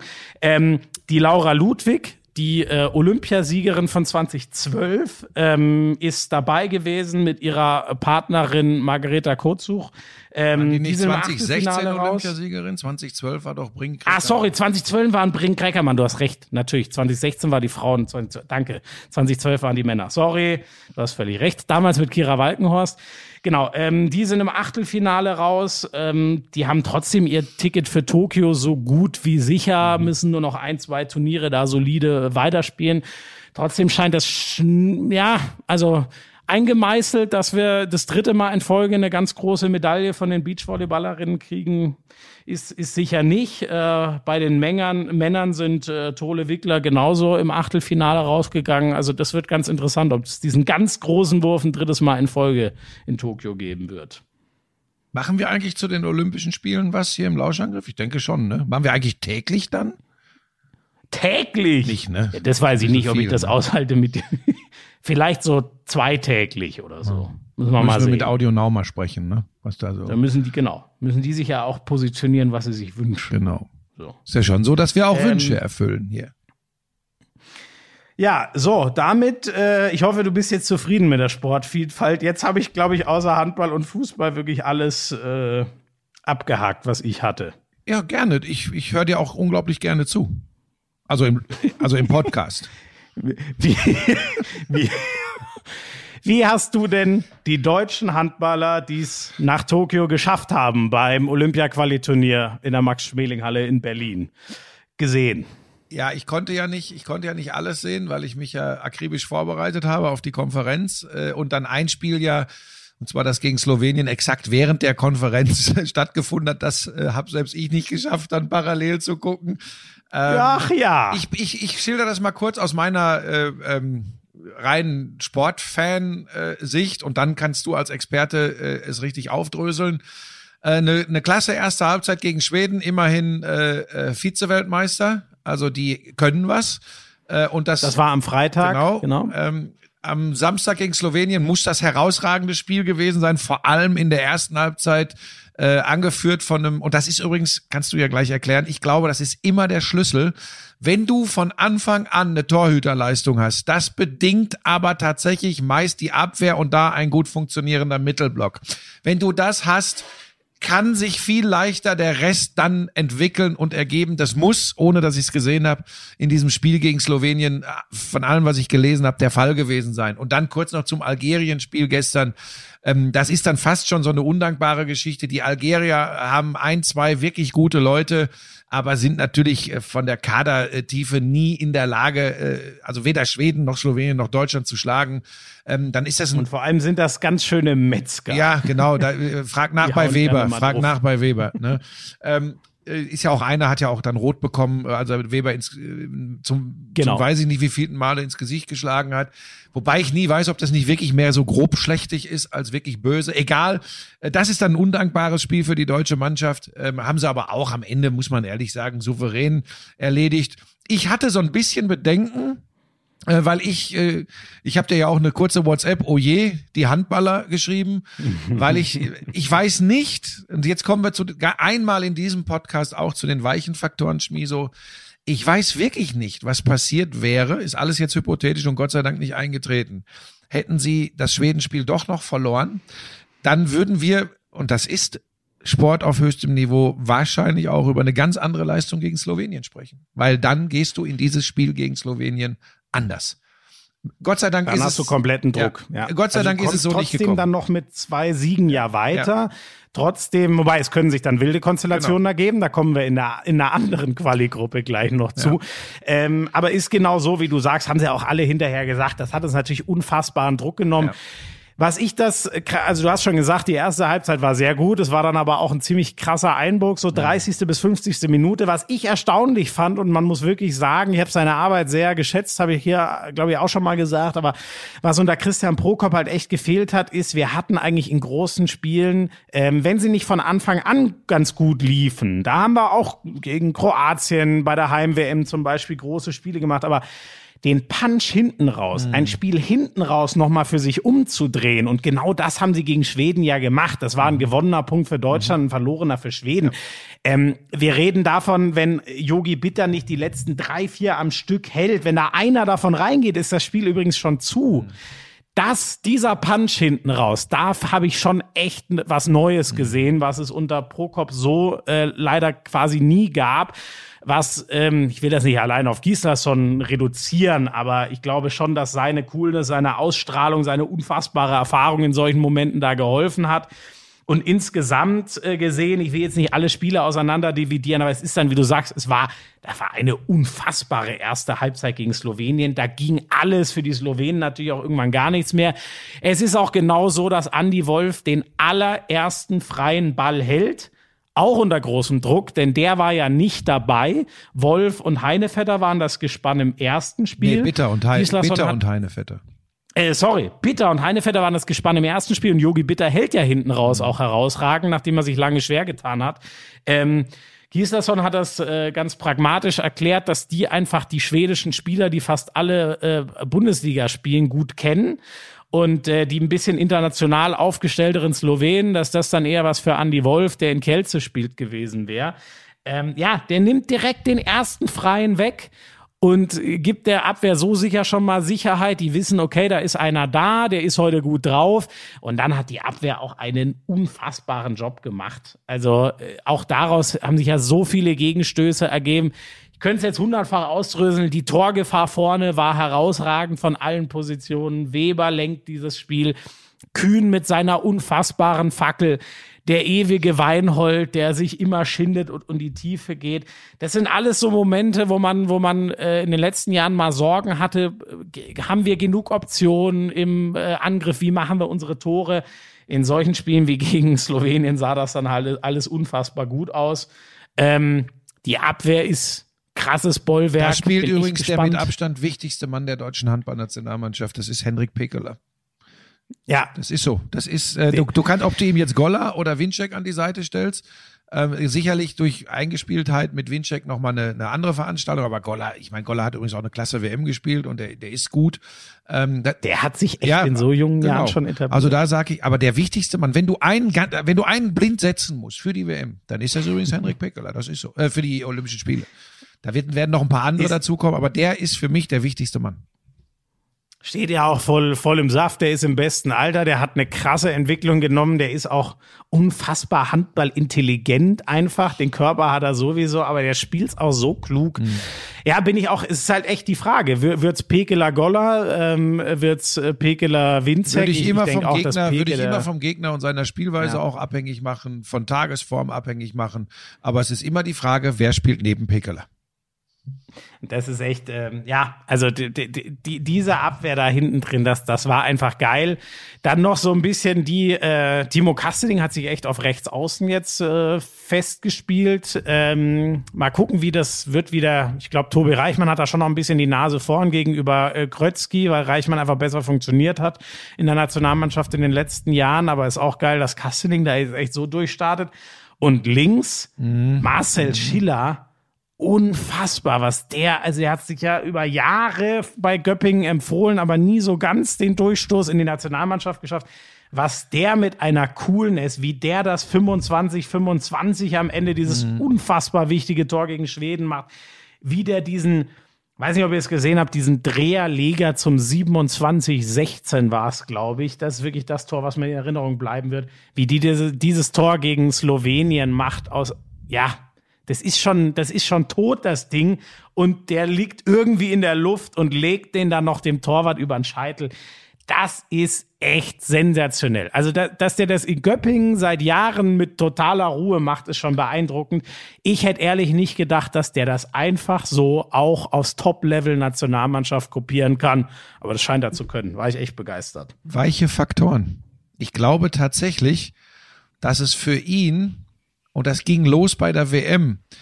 Äh, das klingt jetzt total komisch und es geht überhaupt nicht gegen Uwe Gensheimer, aber bei der WM hat sich angedeutet, dass Gensheimer hat, äh, hat einfach nicht seine Top-Leistung abgerufen. Es wurde aber nie so ein, zumindest während der WM nicht so ein Riesending draus gemacht und Schiller hat seine Möglichkeiten bekommen, hat relativ schnell gemerkt, hey, ich kann da, ich kann da mittun und mitmachen. Und jetzt hat er, und das finde ich übrigens auch großartig von einem Coach, jetzt hat er von Gislason das absolute Vertrauen bekommen. Und ich meine nochmal, da steht der Kapitän hinten dran. Gensheimer, mhm. ein, ein ehemaliger Welthandballer, ja, also der, der von allen immer, nee, Welthandballer war er, glaube ich, nicht. Also Welthandballer er, ist er, nicht, nicht aber, aber, er war immer in der, der Weltbeste so, Linksaußen, als der so. gilt er. Und das, und das äh, ist natürlich dann eine Position, ich sage nicht, das ist ja easy peasy, kann jeder, aber so wie er gestrickt zu sein scheint, du kennst die Handballer alle besser, hatte ich den Eindruck, der hat sich auch überhaupt nix geschissen. Der hat, der spielt auf dem Level, wo es um die Olympischen Spiele geht, so wie mit Göppingen gegen Erlangen. Das ist exakt für das den das genau Gleiche. der Punkt. Und, und das kann, das kann ich eigentlich nicht verstehen. Ja. Ich, ich muss mal mit ihm quatschen, wenn ich mal wieder ja. in Göppingen bin. Ist auch, ist auch ein ganz ruhiger, sympathischer Typ, aber das für, ich glaube, der ist ich glaube, irgend sowas hat er auch Will in die Richtung gesagt. Für ihn ist reden, das, wenn das ein ruhiger, sympathischer Typ ist, oder sagt der, sobald er dich sieht, Leute, äh, sagt ihm, ich habe keine Zeit. Es ist nur eine Frage, weil du bist ja schon ein sehr aufbrausender, äh, extrovertierter Typ. Ah, und das riecht so gut hier. Jetzt ist alles drin. In der, jetzt köchelt sie nur noch vor sich hin. Ich meine, am besten ist sie am Morgen. Ich erinnere mal an Frank Buschmann von einer halben Stunde. Heute bin ich aber wirklich nett zu dir. Ich, ich habe ja auch nur eine Frage gestellt. Ich halte dich ja für, für einen herausragenden. Ja, ich gut. So, so, so äh, überheblich bin ich jetzt mal. Ich glaube ja, ich glaube, Marcel Schiller würde sich mit mir unterhalten. So, soll ich dir was sagen? Bitte. Das glaube ich auch. du bist ein Vogel, ey. Ach Gott. Ja, mit, ähm, mit Uwe, das wird, das wird sicher spannend. Ähm, ich glaube jetzt nicht, dass dem graue Haare wachsen. Dafür hat er zu viel äh, Erfahrung und man sollte auch nicht, ist jetzt halt schon ein bisschen her, aber was der für eine WM 2019 gespielt hat, sollte man auch nicht vergessen. Aber das wird echt interessant. Äh, Schiller. Ich also, glaube, dass den das übrigens ziemlich kufft. Ich glaube, dass den das ziemlich kufft, wenn ich ehrlich bin. Ist aber das ja? ist jetzt tatsächlich nur ein Beobachtereindruck. Das heißt nicht, dass ich ihn für einen Bad Apple oder Stinkstiefel halte, überhaupt nicht. Auch als er dann gestern gespielt hat, der war äh, sofort da und, und hat auch immer angefeuert. Aber übrigens fände ich es auch fast schlimm, wenn es ihn nicht kuffen würde. Ich meine, wir reden hier über Weltklasse. Es muss ihn kuffen. Ja, Moment, ach so. Nein, da bin ich bei dir. Der hat den Anspruch. Ich meine, ey, der hat's geschafft, in Paris als Linksaußen ein Führungsspieler zu sein. Ja. Das verstehe ich bis heute nicht, wie das eigentlich möglich ist mit den Kavenzen, die da gespielt haben auf der Position irre. So, deswegen, äh, du hast absolut recht. Geil findet er das sicher nicht. Es kann auch nicht sein Anspruch sein. Sein Anspruch ist, der beste Linksaußen der Welt zu sein und dann natürlich auch überall, wo er spielen kann, äh, die erste Wahl zu sein. Ich, ich glaube nur, dass der, ähm, also, so wie ich Uwe kennengelernt habe, äh, kann der absolut damit leben, wenn an dem Tag Schiller der Bessere ist, sich für den zu freuen Mhm. und dass der eben die entscheidenden Tore wirft, wenn es der Mannschaft gut tut. Ja. So. Nur das sollte aus Sicht von Gensheimer, und das ist völlig legitim, kein Dauerzustand sein. Nee. Muss, äh, also bei den Löwen liefert der ja auch äh, regelmäßig top. Das muss jetzt halt in der Nationalmannschaft äh, auch mal wieder kommen, weil ich denke, das wird er selber genauso sehen, dass die letzten Turniere nicht so waren, wie man es von ihm erwartet, weil von ihm erwartet man halt eigentlich immer halb Außerirdisches. Das muss man vielleicht auch mal sagen. Weißt du, bei jedem anderen würdest du sagen, keine Ahnung, was hatte der gestern? Ich glaube, so fünf Tore bei sieben Würfen, würde man sagen, ähm, gutes Spiel, sehr gutes Spiel vielleicht sogar. Und bei Uwe Gensheimer sagt man halt, na ja, äh, ganz okay. So, das ist halt das Leid von einem, der in der Vergangenheit so krass geliefert hat. Ähm, ja, ähm, das große Ziel, mit dem Bob Hanning ja mal angetreten ist, vor vielen Jahren, ich glaube acht Jahre ist es her, als der deutsche Handball echt am Boden lag, ähm, äh, ist ja Olympiagold 2020 gewesen. Jetzt ist natürlich auf 2021 verschoben. Er wird ja auch abtreten, der Mann, der so viel umgewälzt hat im deutschen Handball. Ähm, ist immer noch ein sehr großes Ziel. Ich bin da auch bei Pekeler, der gesagt hat, andere Teams sind da sicher die größeren Favoriten. Ähm, aber ich freue mich unfassbar auf dieses Turnier, weil diese Mannschaft, die ersten Schritte, die sie jetzt unter Gislason gegangen sind, machen mir einfach unfassbar Laune und geben mir auch echt den Glauben. Und wenn es nicht in Tokio ist, dass es wieder Medaillen geben wird bei den nächsten Turnieren. Da würde ich mich festlegen. Ja, und da würde ich einem absoluten Handballexperten, der einen sehr erfolgreichen Handball-Podcast äh, äh, äh, moderiert, äh, natürlich nicht widersprechen. Äh, Olympiasieger 2021 werden die Deutschen nicht. Das habe ich jetzt gesagt. Oh, da legst du dich auch weil fest? Jetzt werden sie es. Geil! Wir haben Gold! Wir haben Gold! So, komm, ey, wir, wir sind schon wieder über eine Stunde, glaube ich, und Ja, da waren noch nicht beim ganz Fußball. kurz- Ja, richtig. Ich mache noch ganz kurz. Es gab ja noch andere Gruppen. Ähm, Norwegen ist ganz problemlos mit drei Siegen durchgegangen. Brasilien folgt ihnen. Das waren alles relativ klare Geschichten. Da waren Südkorea und äh, vor allem Chile ziemlich chancenlos. Es gab dann noch, ähm, ähm, na, wo ist jetzt das andere? Äh, dass ich alle zusammenkriege. Der absolute Wahnsinn, der absolute Wahnsinn war. Frankreich, Portugal, Kroatien, Tunesien. Tunesien chancenlos, alle drei Spiele verloren. Frankreich ähm, gewinnt klar gegen Tunesien, ähm, äh, gewinnt gegen Kroatien und hat dann hat dann jetzt das letzte Spiel gestern im Entscheidungsspiel sozusagen gegen, gegen Portugal. Portugal hatte wiederum natürlich auch Tunesien geschlagen. Portugal hatte aber mit einem Tor gegen Kroatien verloren. Heißt, ähm, wenn Portugal gegen Frankreich gewinnt, läuft's auf einen Dreiervergleich raus, weil alle vier Punkte haben. Alle haben gegen Tunesien gewonnen und alle haben untereinander mal gewonnen und verloren. So, und dann kommt Das heißt, Frankreich hatte so, Kroatien geschlagen. Frankreich hat Kroatien sogar mit vier Okay. Toren geschlagen. Deswegen war auch klar, okay, Ja, okay. Frankreich muss haushoch verlieren, Okay. sonst passiert in diesem Dreiervergleich Okay. nichts mehr. Ähm, genau, weil Frankreich diese vier Tore Hab gegen Kroatien verstanden. hatte. Kroatien hatte einen Malus und es war klar, Portugal muss gewinnen. Es reicht aber ein Sieg mit einem Tor, dann haben sie es. So, dann macht Portugal den Ausgleich, glaube so 40, 50 Sekunden äh, vor, vor dem Ende, 28, 28. Frankreich hat den Ball. Frankreich spielt einen Fehlpass geklaut von äh, was Rui Patricio, Egal. ich glaube. Auf jeden Fall ge- geklaut von einem Portugiesen, der macht das 29, 28. Es sind noch 7, 8 Sekunden auf der Uhr. Die Franzosen kommen nochmal nach vorne, werfen das Tor, aber ungefähr eine Sekunde nach der Sirene. Absoluter Hammer. Frankreich und zum ersten Mal in ihrer Geschichte Portugal fährt mit diesem Ein-Tore-Sieg Ähm, dank der besseren Tordifferenz im Dreiervergleich fahren die nach Olympia und die Kroaten sind Raus. wegen diesem ein, die haben gegen Portugal gewonnen, aber eben zu deutlich gegen Frankreich verloren und sind deswegen nicht dabei. Aber sind wir mal ehrlich, so ein bisschen setzt sich das fort, was ich bei der WM angedeutet hatte, ne? Äh, Auch da die Kroaten. Ich sage nur Rücktritt von Lino Cerva nach der tragisch. Niederlage ja, gegen ja. Argentinien. Der ganz große Wurf. Ja, und das wäre wie, also nicht, dass das der große Wurf, die Kroaten waren schon häufiger, aber das stimmt. Die, die, die schreiben gerade eher tragische Geschichten. Ähm, warum das aber so geil ist, ist für Portugal, wir haben ja vor ein paar Wochen drüber geredet, natürlich waren allererst die Gedanken bei Alfredo Quintana, der Torwart, der verstorben ist.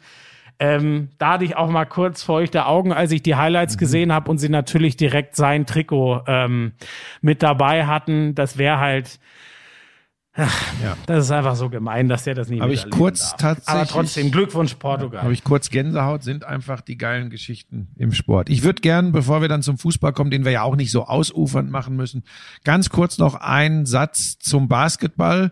Äh, Euroleague, es ist fast geschafft für die Bayern. Die haben zwar äh, äh, ähm, das letzte Spiel verloren in Spanien bei äh, Vitoria, aber äh, Kaunas hat auch verloren. Das sind die, die äh, Bayern da noch rauskegeln könnten, theoretisch.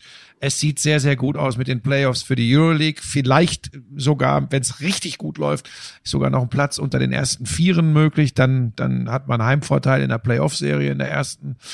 Ähm, da will ich gar nicht groß, groß drauf eingehen. Ich habe gestern das beste Basketballspiel in der Basketball-Bundesliga seit also mindestens einem, vielleicht zwei, drei Jahren gesehen. Das war Bayern gegen Oldenburg. Die Oldenburger äh, ohne Nathan Booth, aber mit einem immer noch unglaublich guten Kader, was mir bis dahin gar nicht so bewusst war. Bei den Bayern, die eh unter Trinkieri und mit einem erst recht guten Kader überragenden Basketballsport äh, liefern. Und was die gestern gespielt haben, beide, es geht 108, 102 aus, ohne Verlängerung wohlgemerkt. 108, 102. Beide über Ja, pass auf, 100. Sie haben übrigens das überhaupt schon mal Sie haben übrigens BBL? beide nicht wie Komposthaufen verteidigt, sondern sie haben wirklich auch aggressiv verteidigt. Was Pressey und Hornsby von draußen abgeliefert haben auf Oldenburger Seite, das ist übrigens der Sohn vom Sänger Keith Hornsby. That's the way it is oder so hat er gesungen. Der Sohn ist übrigens der Hornsby von Oldenburg. Das wusste ich übrigens bisher auch nicht. Habe ich gestern gelernt. Ähm, Boulevardgeschichten in der Basketball-Bundesliga. So, der löffelt da von draußen die Dreier rein, als sei es ein Korbleger. Der Pressy als Point Guard, der sieht aus, als wäre er ein Meter, 40, ist aber ein Meter. 80 ähm, trotzdem klein, wie der da durchgewirbelt ist. Ey, der hat eine Penetration, also ein Ziehen zum Korb gestern gehabt und haut das plötzlich, springt mit beiden Beinen ab und wemst das Ding da oben rein, stopft das Ding, dass ich, da, da stand ich hier fast auf der Couch, so geil war das. Und auf der Gegenseite die Bayern und man kann ja über Wade Baldwin manchmal mit seiner, gerade mit seiner Mimik denken, was man will. Aber was der Typ in Schlüsselmomenten in einem Basketballspiel, Isolation eins gegen eins, egal gegen wen, und wenn es am Ende ein eins gegen drei ist, ist auch egal. Was der individuell drauf hat, mit Zug zum Korb, dann immer wieder auch mit Stoppen, Abdrücken. Das ist sensationell und es hatte so viele geile Läufe. Immer wenn du gedacht hast, jetzt ist Oldenburg weg, sind die Bayern zurückgekommen. Dann hast du gedacht, oder ich zumindest, jetzt haben die Bayern das gedreht. Das war der Genickschlag für äh, die Oldenburger. G- Pustekuchen, Oldenburg kommt zurück. Ein so geiles Basketballspiel, muss ich wirklich sagen. Hat ganz großen Spaß gemacht. Äh, Und an dieser Stelle sei verwiesen, Schmiso, da du ja hier immer auf andere Podcasts verweist, möchte ich äh, den äh, Podcast der Bayern Basketballer empfehlen, Open Court mit Dre Vogt. Da waren Alex Dechand von Magenta Sport und ich zu Gast. Und wenn ihr olle Kamellen hören wollt, bei denen Schmiso sich hier immer beschwert und einschläft, unter meinem Papierflieger oben rechts, aber oft die Nachrichten kommen, mehr von diesen spannenden Geschichten, dann hört rein bei äh, Open Court Folge 9, äh, die ist äh, seit heute, glaube ich, drauf. Ähm, Desmond Green hat mir heute Morgen direkt geschrieben, ey, geil, weil er auch sagt, und der ist ja noch nicht Boomer, ne? Desmond Green ist ja noch nicht Boomer, er hat geschrieben, äh, Heißt der nicht Demont? ja, Green? so heißt er, aber angeblich äh, bin ich ja verantwortlich für seinen Spitznamen Desmond Green, weil ich, was ich bis heute übrigens ablehne, irgendwann mal Desmond Green gesagt haben soll. Ich bin mir aber relativ sicher, dass ich das. Du kannst es nicht ablehnen, du kannst es bestreiten, aber das interessiert keinen. ja, ich glaube, ich habe das nie gesagt, aber ich glaube, Mike Körner hat mir mal gesagt, er hieße Desmond, weil ich das falsch ausgesprochen hätte.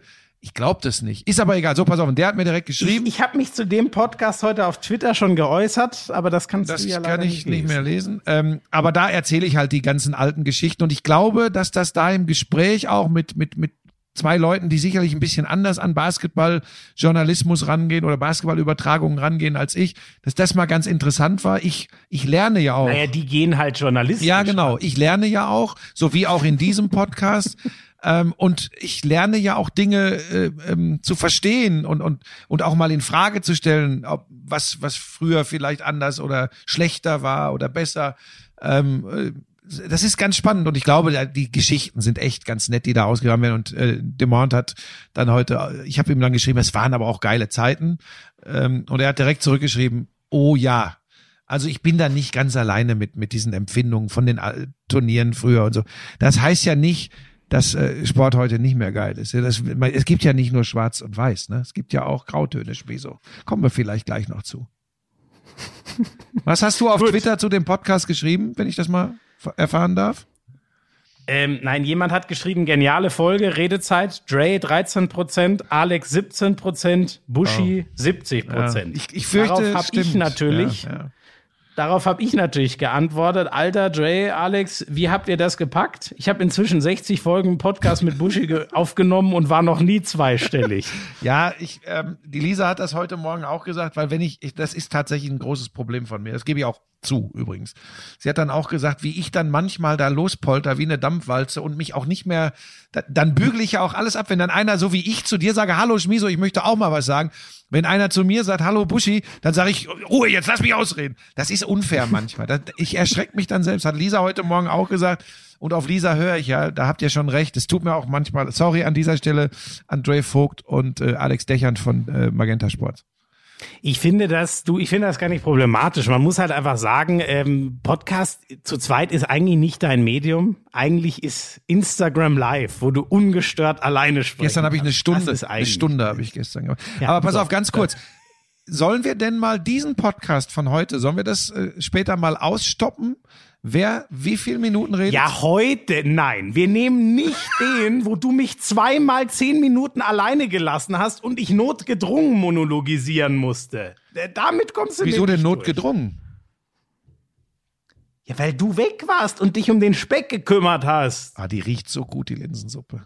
Hm. Ähm, nee, so, pass auf. Warte. Jetzt kriegt er hier einen Löffel zum Probieren. Ah. Das kann man schon essen. Nein, nein, du, nein. Ach so. Du isst jetzt nicht während des Podcasts. Ich hätte Das übrigens, ich hätte dir heute übrigens Kuchen mitgebracht. Ja, das machen wir, dem, das machen wir auch mal wieder. Ja. Wobei noch besser ist, Bald, bald noch besser ist die Linsensuppe. So, pass auf, wir abschweifen, das ist ja sonst gar nicht unser Ding. Ja, Ähm, ein bisschen mit dem Fußball müssen wir. Ja, sollen wir, sollen wir das nicht ganz kurz eben dann klären, weil, weil auch viele, viele Lauscher mich angeschrieben haben und du jetzt schon Twitter erwähnt hast, dass wir nur ganz kurz erklären, dass das keine Interessantmacherei oder sonst was ist, sondern dass ich mich nach Facebook auch bei Twitter abgemeldet habe, weil mir nicht, weil mir Leute Böses getan haben, sondern weil ich die Gesamtentwicklung im Netz und des Umgangs mit Themen und Menschen nicht mehr mitmachen möchte, äh, habe ich mich da auch verabschiedet und ähm, tatsächlich ist ja jetzt erst ein Tag. Es tut echt gut. Ähm, du bist so einer, der mir jetzt sagen würde, naja, das ist, als wenn man die Zeitung abbestellt und denkt, dann gibt's keine schlechten Nachrichten mehr. ähm, nee, ich habe die Zeitung noch bestellt und lese sie auch. Aber das, was auf Twitter passiert, hat für mich mit der Realität nur noch sehr bedingt zu tun. Und vor allem hat das mit Umgang, mit fairem, mit vernünftigem Umgang und ähm, offenen, wirklich offenen Diskussionen gar nichts mehr zu tun. Und deshalb habe ich für mich persönlich, und nur das ist ja diese Entscheidung, für mich persönlich die Entscheidung getroffen, dass ich diesen, diese, dieses, diesen Hass, diese unglaubliche Polarisierung, die da stattfindet, nicht mehr mitbekommen möchte. Das ist der einzige Grund dafür. Und das ist, äh, ich bewerte damit nichts, ähm, äh, was die Plattformen betrifft. Es sind ja nicht die Plattformen böse, sondern es sind ja die Menschen, was sie daraus machen. Mir tut das, glaube ich, sehr, sehr gut, weil ich das zu ernst immer genommen habe. Äh, Und zwar nochmal, nicht das, was mir irgendwelche Leute schreiben zu meinem FIFA-Kommentar oder zur Konferenz äh, Bremen gegen Bayern. Das kann ich wirklich ab, Leute, keine Sorge. Sondern wie insgesamt da diskutiert wird. Und man bekommt es ja mit, macht euch da nichts vor. Und mir hat das so viel Sorgen und, und Magen- und Kopfschmerzen gemacht, der Umgang der Menschen miteinander, dass ich für mich beschlossen habe, ich möchte nicht mehr Teil des Ganzen sein. Und es fühlt sich übrigens für mich ziemlich gut an.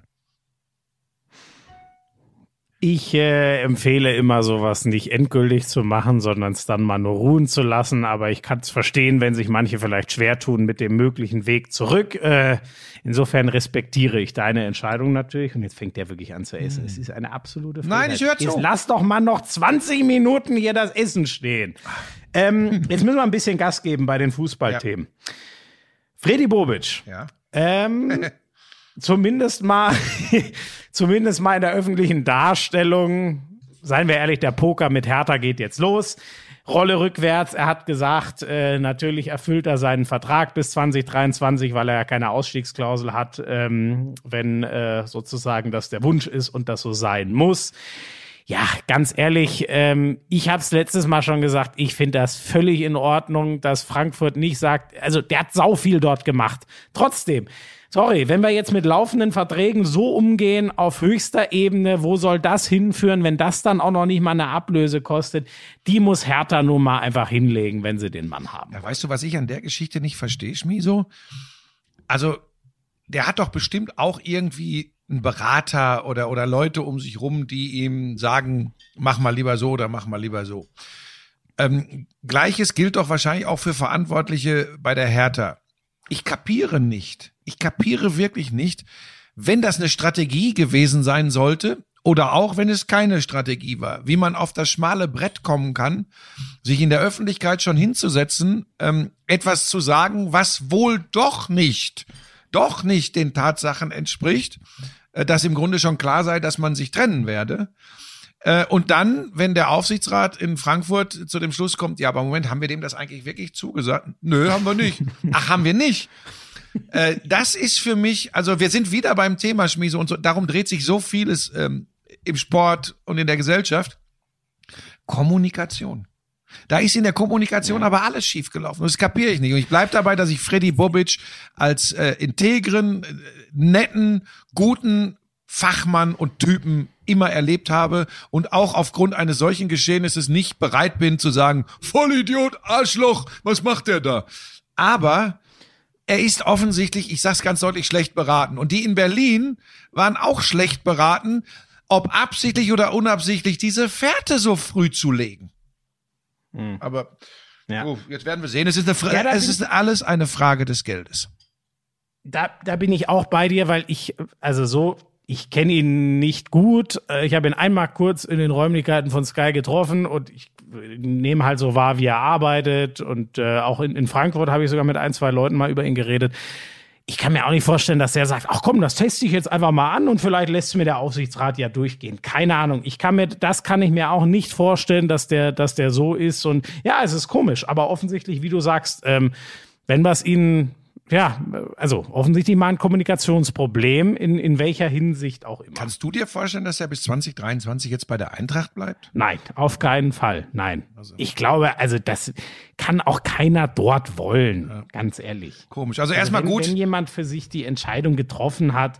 Bei einem Spieler ist das nochmal was anderes. Der sagt, okay, der kann mal sein, dass man dann drei Monate durchhängt. Aber bei jemandem, der so weitreichende Entscheidungen trifft, das funktioniert für mich nicht. Erstmal gute Nachricht für die Frankfurter Fußballfans. Alle machen sich ja Sorgen. Was hat das für Auswirkungen auf die Mannschaft?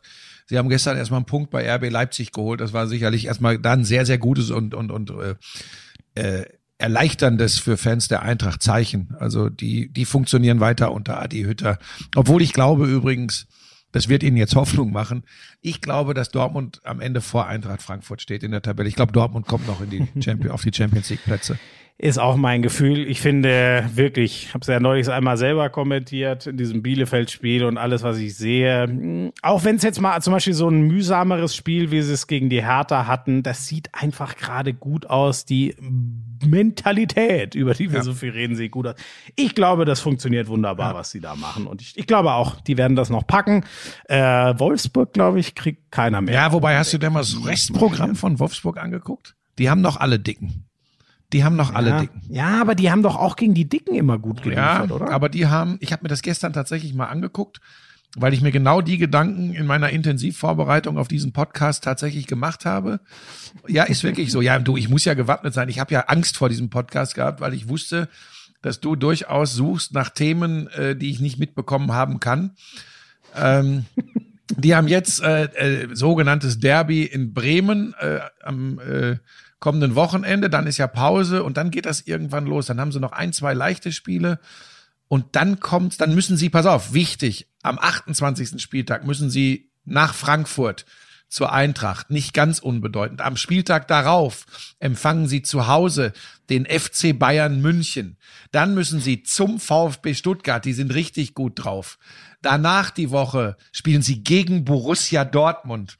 Also nur mal, was das für. Ja, ne? trotzdem, die packen das. Der Vorsprung ist groß genug. Okay. Ja, ich wollte. Da lege ich mich jetzt Ja, ich glaube, du, die spielen ja auch einen guten Ball. Ich meine, das äh, Ergebnis jetzt am vergangenen Wochenende war außer Konkurrenz, das war gegen Schalke, aber äh, Das ist echt bitter, ne? Aber da können wir gleich weitermachen. Sportlich brauchen wir über da, da nichts mehr zu, zu sagen. Es ist ja nur noch peinlich und traurig. Ähm, der Silberschweif am Horizont, ich fände das einen absoluten Hammer und eine Riesenchance für Schalke. Ich weiß, dass den nicht alle mögen, aber über seine Meinung, seine Arbeit kann es ja keine zwei Meinungen geben. Wenn Ralf Rangnick wirklich jetzt der neue Sportvorstand, der neue starke Mann für die Entscheidungen auf Schalke ist, wäre das brillant für Schalke. Und ähm, der Vorstoß, der war natürlich, es ist ja eine Gruppe mit offensichtlich gut Geld im Hintergrund da, die das möchte. Aber das ist für mich auch absolut verständlich. Ey, wenn ich Kohle hätte und sagen würde, ich will auch einem Verein in meiner Nähe was Gutes tun, dann würde ich doch auch sagen, ja, aber Leute, Kohle war nie das Problem. Was haben die für Millionen von Gazprom bekommen? Da muss jetzt mal einer hin, der mit dem Geld auch was anstellt. Das ist doch absolut okay. Und ich finde das in dem Fall auch okay, das in die Öffentlichkeit zu tragen. Der Aufsichtsrat scheint sich so ein bisschen überrumpelt zu fühlen. Aber Leute, mal ganz ehrlich, da gibt's sicher auch einzelne Leute, die viel gute Entscheidungen getroffen haben. Aber sorry. Wie sehr kann man einen Verein in die Grütze reiten? Die Antwort auf Schalke ist ja seit Jahr. Ja, sorry, kann man doch wirklich nicht mehr anders sagen. Wenn da jetzt Leute wegen ihren eigenen Befindlichkeiten vielleicht Angst haben vor Rangnick oder was weiß ich, dann muss ich ehrlich sagen, ja Leute, dann geht's euch offensichtlich nicht um Schalke. Das kann ich dann nicht mehr verstehen. Und dann möchte ich bitte mal den Gegenplan sehen. Da- Da bin ich aber sehr gespannt, wenn jemand sagt, Sie haben ja scheinbar bei Kröscher angefragt, der hat abgesagt, der hat natürlich auch einen Top-Job, über den haben wir auch schon mal geredet, in Paderborn und setzt das jetzt in Leipzig fort. Warum sollte der sich eigentlich Schalke antun? Ehrlich gesagt, Rangnick hat eine krasse emotionale Bindung, musste bei seiner zweiten Amtszeit wegen Burnout aufhören. Offensichtlich hat er da unfinished business. Was ist das für eine krasse Chance für Schalke? Wenn das, sorry, und ich muss es so sagen, der Aufsichtsrat jetzt versaubeutelt, dann bin, äh, dann möchte ich wirklich sehen, was, was ihre Alternative ist. Äh, Da müssen sie aber einen glänzenden Plan haben, sonst breche ich echt zusammen, wie man diese Chance ablehnen kann. Ja, auch hier ist wieder die Kommunikation. Ich weiß nicht, wie da die, die Zusammenhänge sind und die persönlichen Beziehungen und, und Befindlichkeiten. Wäre vielleicht ganz gut gewesen, irgendwie, also ist jetzt natürlich Lummerland und Wunschvorstellung, irgendwie zumindest Großteile des Aufsichtsrats mit ins Boot zu holen, dass die sich nicht, und da sind wir ja wieder bei Befindlichkeiten, ne, dass die sich nicht, wie du es gerade gesagt hast, überrumpelt fühlen. Aber wir haben doch hier was zu sagen, werden sie nämlich denken. Ähm, aber generell bin ich ja äh, fachlich und inhaltlich komplett bei dir. Wenn das ein gangbarer Weg ist und sie den nicht gehen auf Schalke, ja, dann musst du dir äh, ein paar Gedanken machen, ähm, was du mit den Verantwortlichen da noch machen kannst, ob du vielleicht abmeldest und irgendwie in der Kreisliga ähm, Betriebssportveranstaltung machst oder so. Ich weiß es nicht, weil dann äh, dann bleibt nicht mehr viel. Zum Thema Krösche würde ich übrigens sagen, den kann ich mir gut vorstellen, weil er ja immer noch in seinem Beritt, in seinem Belang mit Minzlaff in Leipzig einen über sich hat. Ich glaube, das wäre übrigens ein Supermann als Nachfolger von Freddy Bobic. Mhm. Ja, natürlich ein krasser Wechsel. Leipzig-Frankfurt, die sind sicher nicht so grün, wie man weiß. Ja, aber Krösche steht ja nicht im Verdacht, irgendwie Dosen zu essen äh, und zu kauen und ein Marketingmonster nur zu sein, sondern das tust du hier. ich esse, das ist aber keine Dose, das ist selbstgekochte Aber Linsen. aus einer Dose. Aus einer Dose quasi isst du. Ähm, Findest du? Das ist Ja, die Buschmannsche Linsensuppe. Nein, ich meinte doch nur das Gefäß. Ja, Das ist- das nennt man Schüssel. War Quatsch. Äh, ja, Schüssel, genau, das habe ich gesucht, das Wort. Ähm, ja, äh, spannender Gedanke. Aber jetzt sind wir schon wieder, wie gesagt, also ich bin, also Und nochmal, ich drehe mich ja gerne komplett um, habe ich ja bei Uwe Neuhaus äh, auch gemacht. Da scheint es gute Gründe äh, gegeben zu haben, was Zukunftsaufrichtung angeht, den Kramer zu gehen. Ich bin trotzdem gespannt, ob sie es sportlich schaffen. Wird immer noch ein weiter Weg, aber sie haben natürlich jetzt einen Riesenschritt mit diesem Leverkusen-Sieg gemacht. Wenn Schalke einen noch brillanteren Plan hat, alles klar. Aber ich kann mir kaum vorstellen, dass es einen besseren Mann geben kann als Ralf Rangnick. Die Forderung scheint wohl auch zu sein. Schalke ist ja immer noch einer der wenigen EVs, das jetzt auszugliedern, ähm, so wie es fast alle anderen Vereine schon gemacht haben da äh, kriegen viele schnell Schnappatmung. Man muss übrigens sagen, es gibt ganz viele Vereine, die das sehr gut gemacht haben. Mhm. Das muss nicht irgendwie der Anfang von was Bösem sein. Das kann durchaus sehr positiv sein, so eine Ausgliederung. Naja, mit dem vermeintlich Guten haben sie auch viel Mist gemacht auf Schalke. Also außerdem diese Unterteilung immer, wenn du jetzt ausgliederst oder so, jetzt guck dir einfach mal an, ich will jetzt kein neues Fass aufmachen, aber äh, wo die Gelder herkommen, herkamen auf Schalke, ob das jetzt ähm, so viel guter äh, besser ist als äh, als was was bei einer Ausgliederung äh, kommt. Äh, Gazprom. Ja, lassen wir jetzt alles mal dahingestellt sein. Wir sind hier ja auch nicht die Scharfrichter des Business, aber ja, du schon. Ich eben nicht. Ich habe mich ja aus all diesen Scharfrichtinstitutionen zurückgezogen. Ähm, was mir aufgefallen ist, du hast es ja kommentiert. Ähm, ich will das jetzt nicht, ich will das nicht in Grund und Boden reden, weil es aufgrund des schwierigen letzten Jahres verständlich ist. Aber Werder Bremen stand mal so sehr für geilen Fußball und, und, und für echt einen anderen Zugang. Und auf eins, egal wo sie standen in der Tabelle, man konnte sich eigentlich immer darauf verlassen, dass es Spaß gemacht hat davon sind die ja so weit weg. Und man sagt nur ähm, für eine Zeit und die wollen dann schon wieder zurück zum, äh, die haben ja unter Kofeld auch mal geilen Fußball gespielt, aber da haben sie halt hinten immer die Hütte voll mhm. bekommen. Aber das ist echt, ganz ehrlich, das, mir macht das, also mir macht das so wenig Spaß, Werder, inzwischen im Vergleich zu allem, was früher mhm. war. Ich weiß nicht, wie ging dir das in der Konferenz? Gegen die Bayern ist auch undankbar, so. aber trotzdem, die spielen ja gegen alle so. Ja, aber pass auf, und jetzt, jetzt wird's kompliziert. Ähm, ganz, ganz diffizile Geschichte. Sie spielen exakt so, wie du es beschrieben hast in den letzten Wochen, holen aber die wahrscheinlich entscheidenden Punkte im Kampf um den Klassenerhalt. Du hast das richtige Spiel dafür äh, erwähnt. Das war ja, also vor allem in der ersten Halbzeit gruselig auf der Alm in Bielefeld. Ja? Aber du gewinnst das ja. Ding. Äh, vorher hatten sie auch schon so ein paar äh, Sachen, wo sie einfach dann Punkte holen, die wichtigen Punkte. Und es sieht gut aus im Kampf um den Klassenerhalt. Dann kommen die Bayern, dass du da nicht davon ausgehst, mit 70 Prozent Ballbesitz, die erstmal ein bisschen herzuspielen und kommen, äh, weiß ich nicht, äh, mal gucken, was ihr drauf habt, ist auch klar. Aber, aber Buschi, nein, wir reden von 40 Prozent ja, Ballbesitz im Saison. Ja, jetzt pass auf, jetzt pass auf. 40 Prozent. Ich habe dir doch nicht widersprochen, Florian. Ich will das doch nur ja, versuchen sorry. zu erklären, weil ich ja. Ich bin emotional. Ja, heute. und jetzt pass auf, und jetzt kommt ja auch noch der Punkt dazu.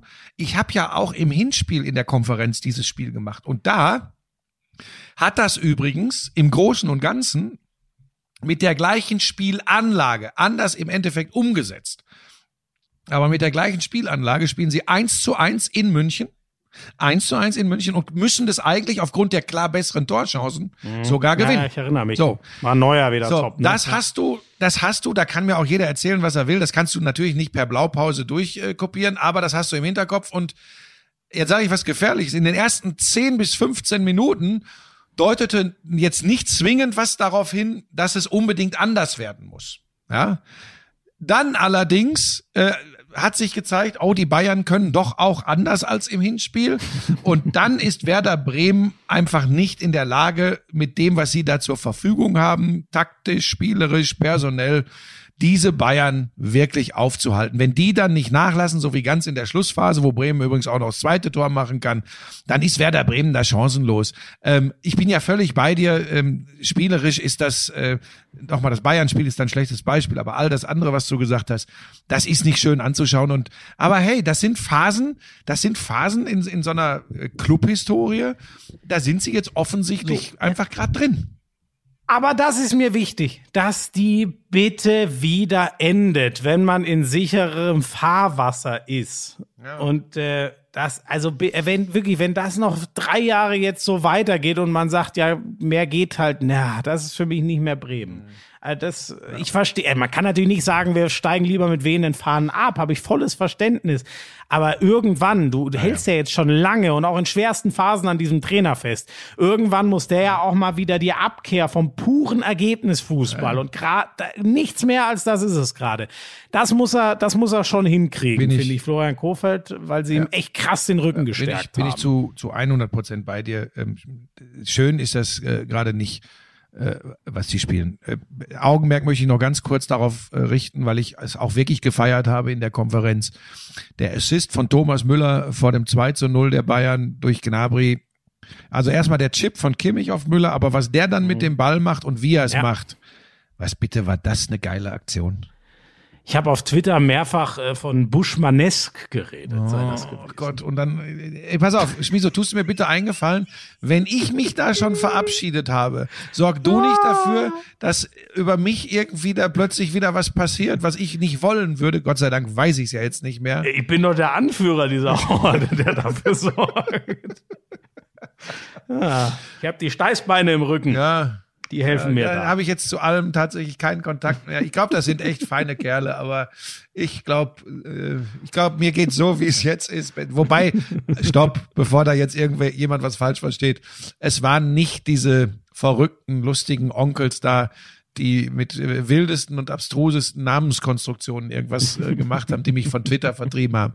Es ist der raue Ton und vor allem der Umgang mit vermeintlichen Shitstorms äh, durch Clickbaiting-Portale von Spiegel, von Stern, von Fokus, von Bild, äh, was die aus, aus, aus, aus lauen Lüftchen für einen Riesenfurz machen, darauf habe ich keine Lust mehr. Früher nannte man das Journalismus, heute äh, werden Leute nach Clickbaiting-Fähigkeiten eingestellt. Das ist erbärmlich, das ist zum Kotzen und das mache ich einfach nicht mehr mit. Ähm, ich glaube, ich habe, äh, ich mein, also Gladbach, das wird uns noch weiter beschäftigen, aber da geht der, da geht der ganz bittere Trend weiter. Ähm, ich habe, ich weiß nicht, wenn du nichts mehr zur Bundesliga hast, ich habe noch zwei oder drei sogar sehr positive Nachrichten für mich. Äh, oder was heißt positiv? Also unsere Kurve, äh, Zusammenschluss ähm, so der aktiven Fans, ähm, haben sich klar positioniert, dass sie keine Umstrukturierung der Champions League in die Richtung wollen, noch mehr Spiele, ein äh, sicheres Startrecht für die, die über Jahre dort performt haben, selbst wenn sie in der Liga mal rausfallen. Und viel solidarischere Verteilung dieser riesen Einnahmetöpfe, dass die eben nicht nur immer die gleichen, die die in der ECA, der, der European Club Association ähm, unter der Leitung von, von Agnelli, dem, dem Juve-Chef, eh schon so mächtig sind.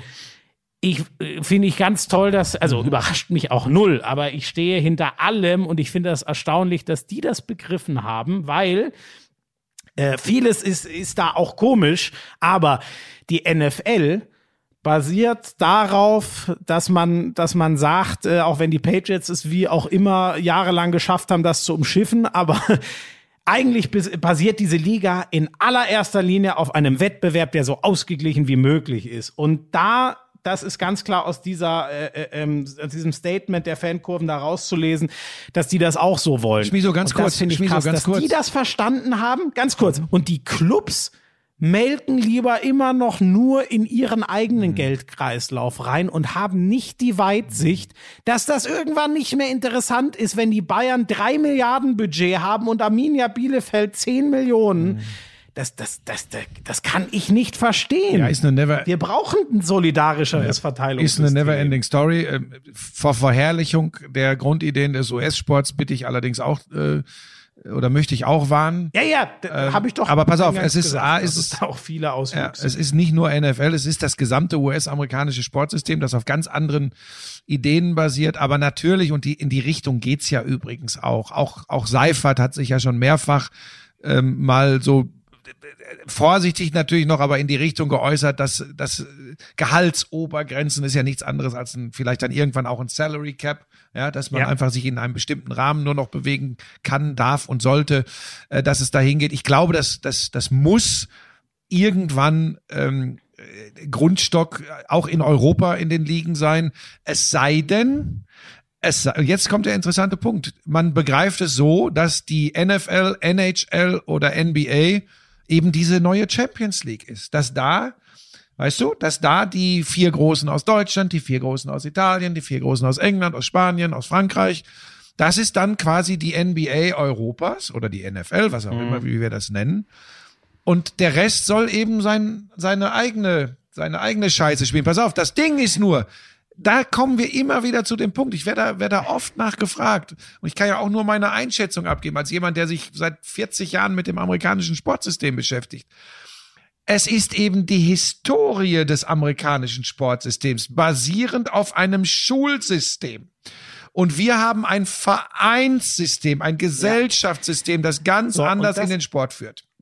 Das ist doch genau der Punkt. Und äh, Buschi, ganz ehrlich, äh, nehmen wir das Extrembeispiel. Es glaubt doch kein Mensch, dass der Vierte aus Frankreich, der kann sich auf den Kopf stellen, wenn er da mitmachen darf. Der wird in 100 Jahren das Ding nicht gewinnen gegen Bayern, Real, Man City und so weiter.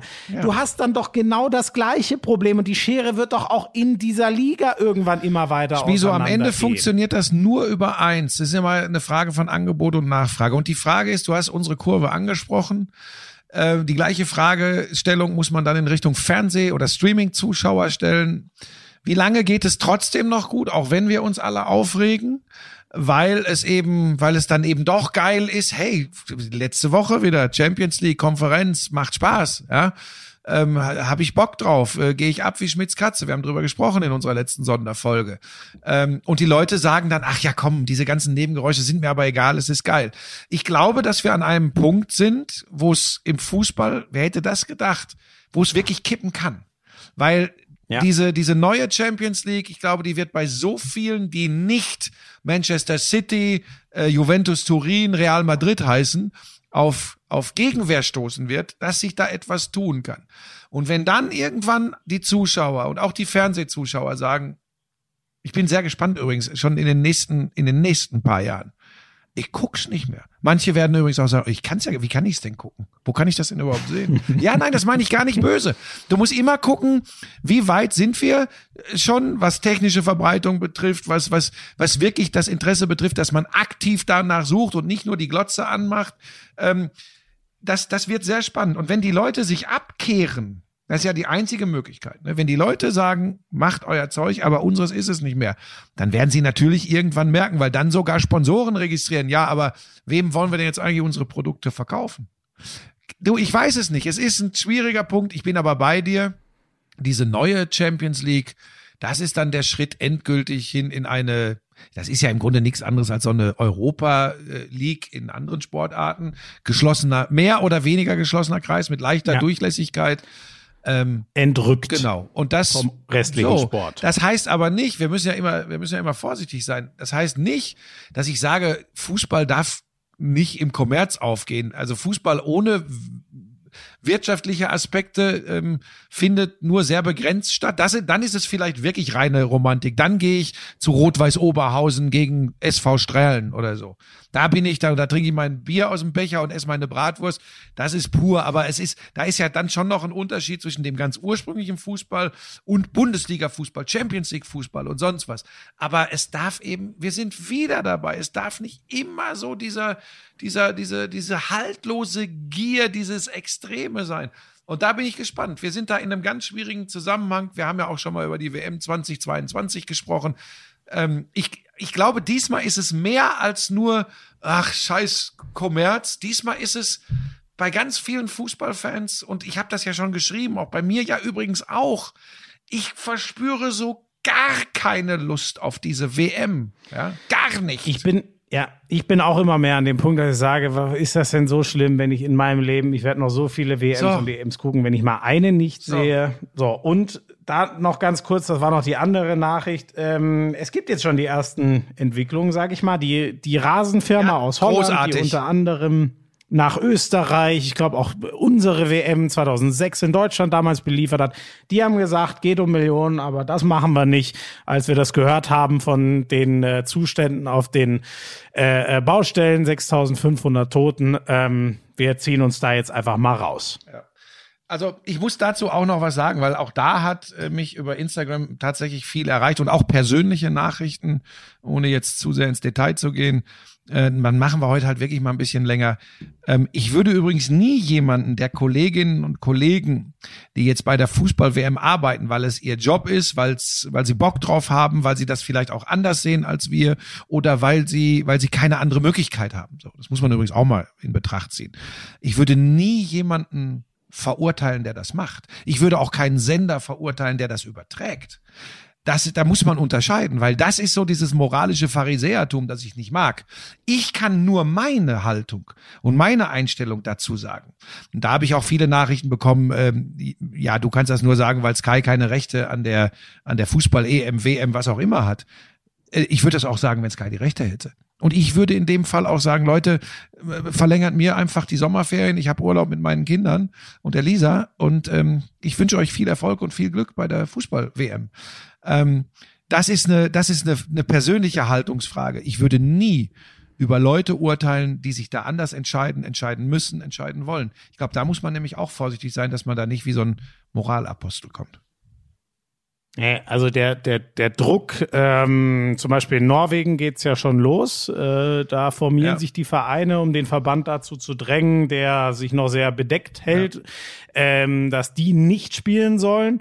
Ähm, mal gucken, ob da andere Länder mit ähnlichen Bewegungen folgen. Wenn Bin Italien, gespannt, wenn Italien, Frankreich, England, Spanien, Deutschland äh, und am besten dann auch noch Brasilien und Argentinien sagen, Freunde, das geht nicht. Also, aber übrigens, Schmiso, das hätten sie schon vor längerer Zeit sagen müssen. Und nochmal, auch da sage ich, nehmen wir jetzt mal nicht die Funktionäre, da haben wir unsere. Ja, wobei ich weiß nicht, Buschi, aber äh, so reflexartig zu, das zu machen und direkt zu sagen, Katar, nee, sind wir raus. Also hätten sich ja auch viele beklatscht, aber es kommen ja jetzt schon immer mehr Sachen ans Licht, je näher diese WM Ja, aber, rückt. Aber wusstest du sagen, nicht, wie mit, mit Homosexuellen in diesem Land Doch, umgegangen absolut. wird? Doch, Wusstest, du, Buschi, wir wusstest müssen du doch gar nicht? nicht drüber reden, dass nach unserem Wunsch wäre wär das Land doch nicht mal annähernd in der Verlose da überhaupt. Die dürften gar keine Bewerbung abgeben. aber dann So. kommen die Leute und sagen natürlich zu Recht, aber was war denn äh, in Russland?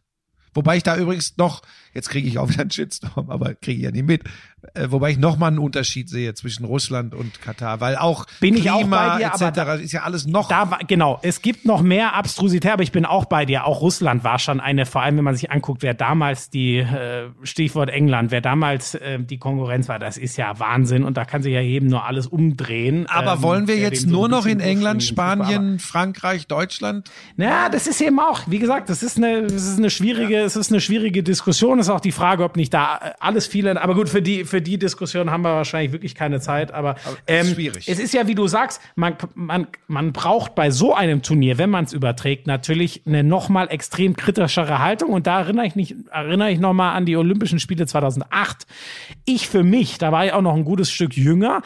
Ich habe da wahnsinnig viel im Rahmen der Olympiaberichterstattung drüber gelernt, was in China in Sachen Menschenrechte falsch läuft, wo ich nicht weiß, ob das auch so gewesen wäre, wenn es das nicht gegeben hätte. Deswegen, man kann da selbst als übertragender Sender übrigens durchaus einen guten Job machen.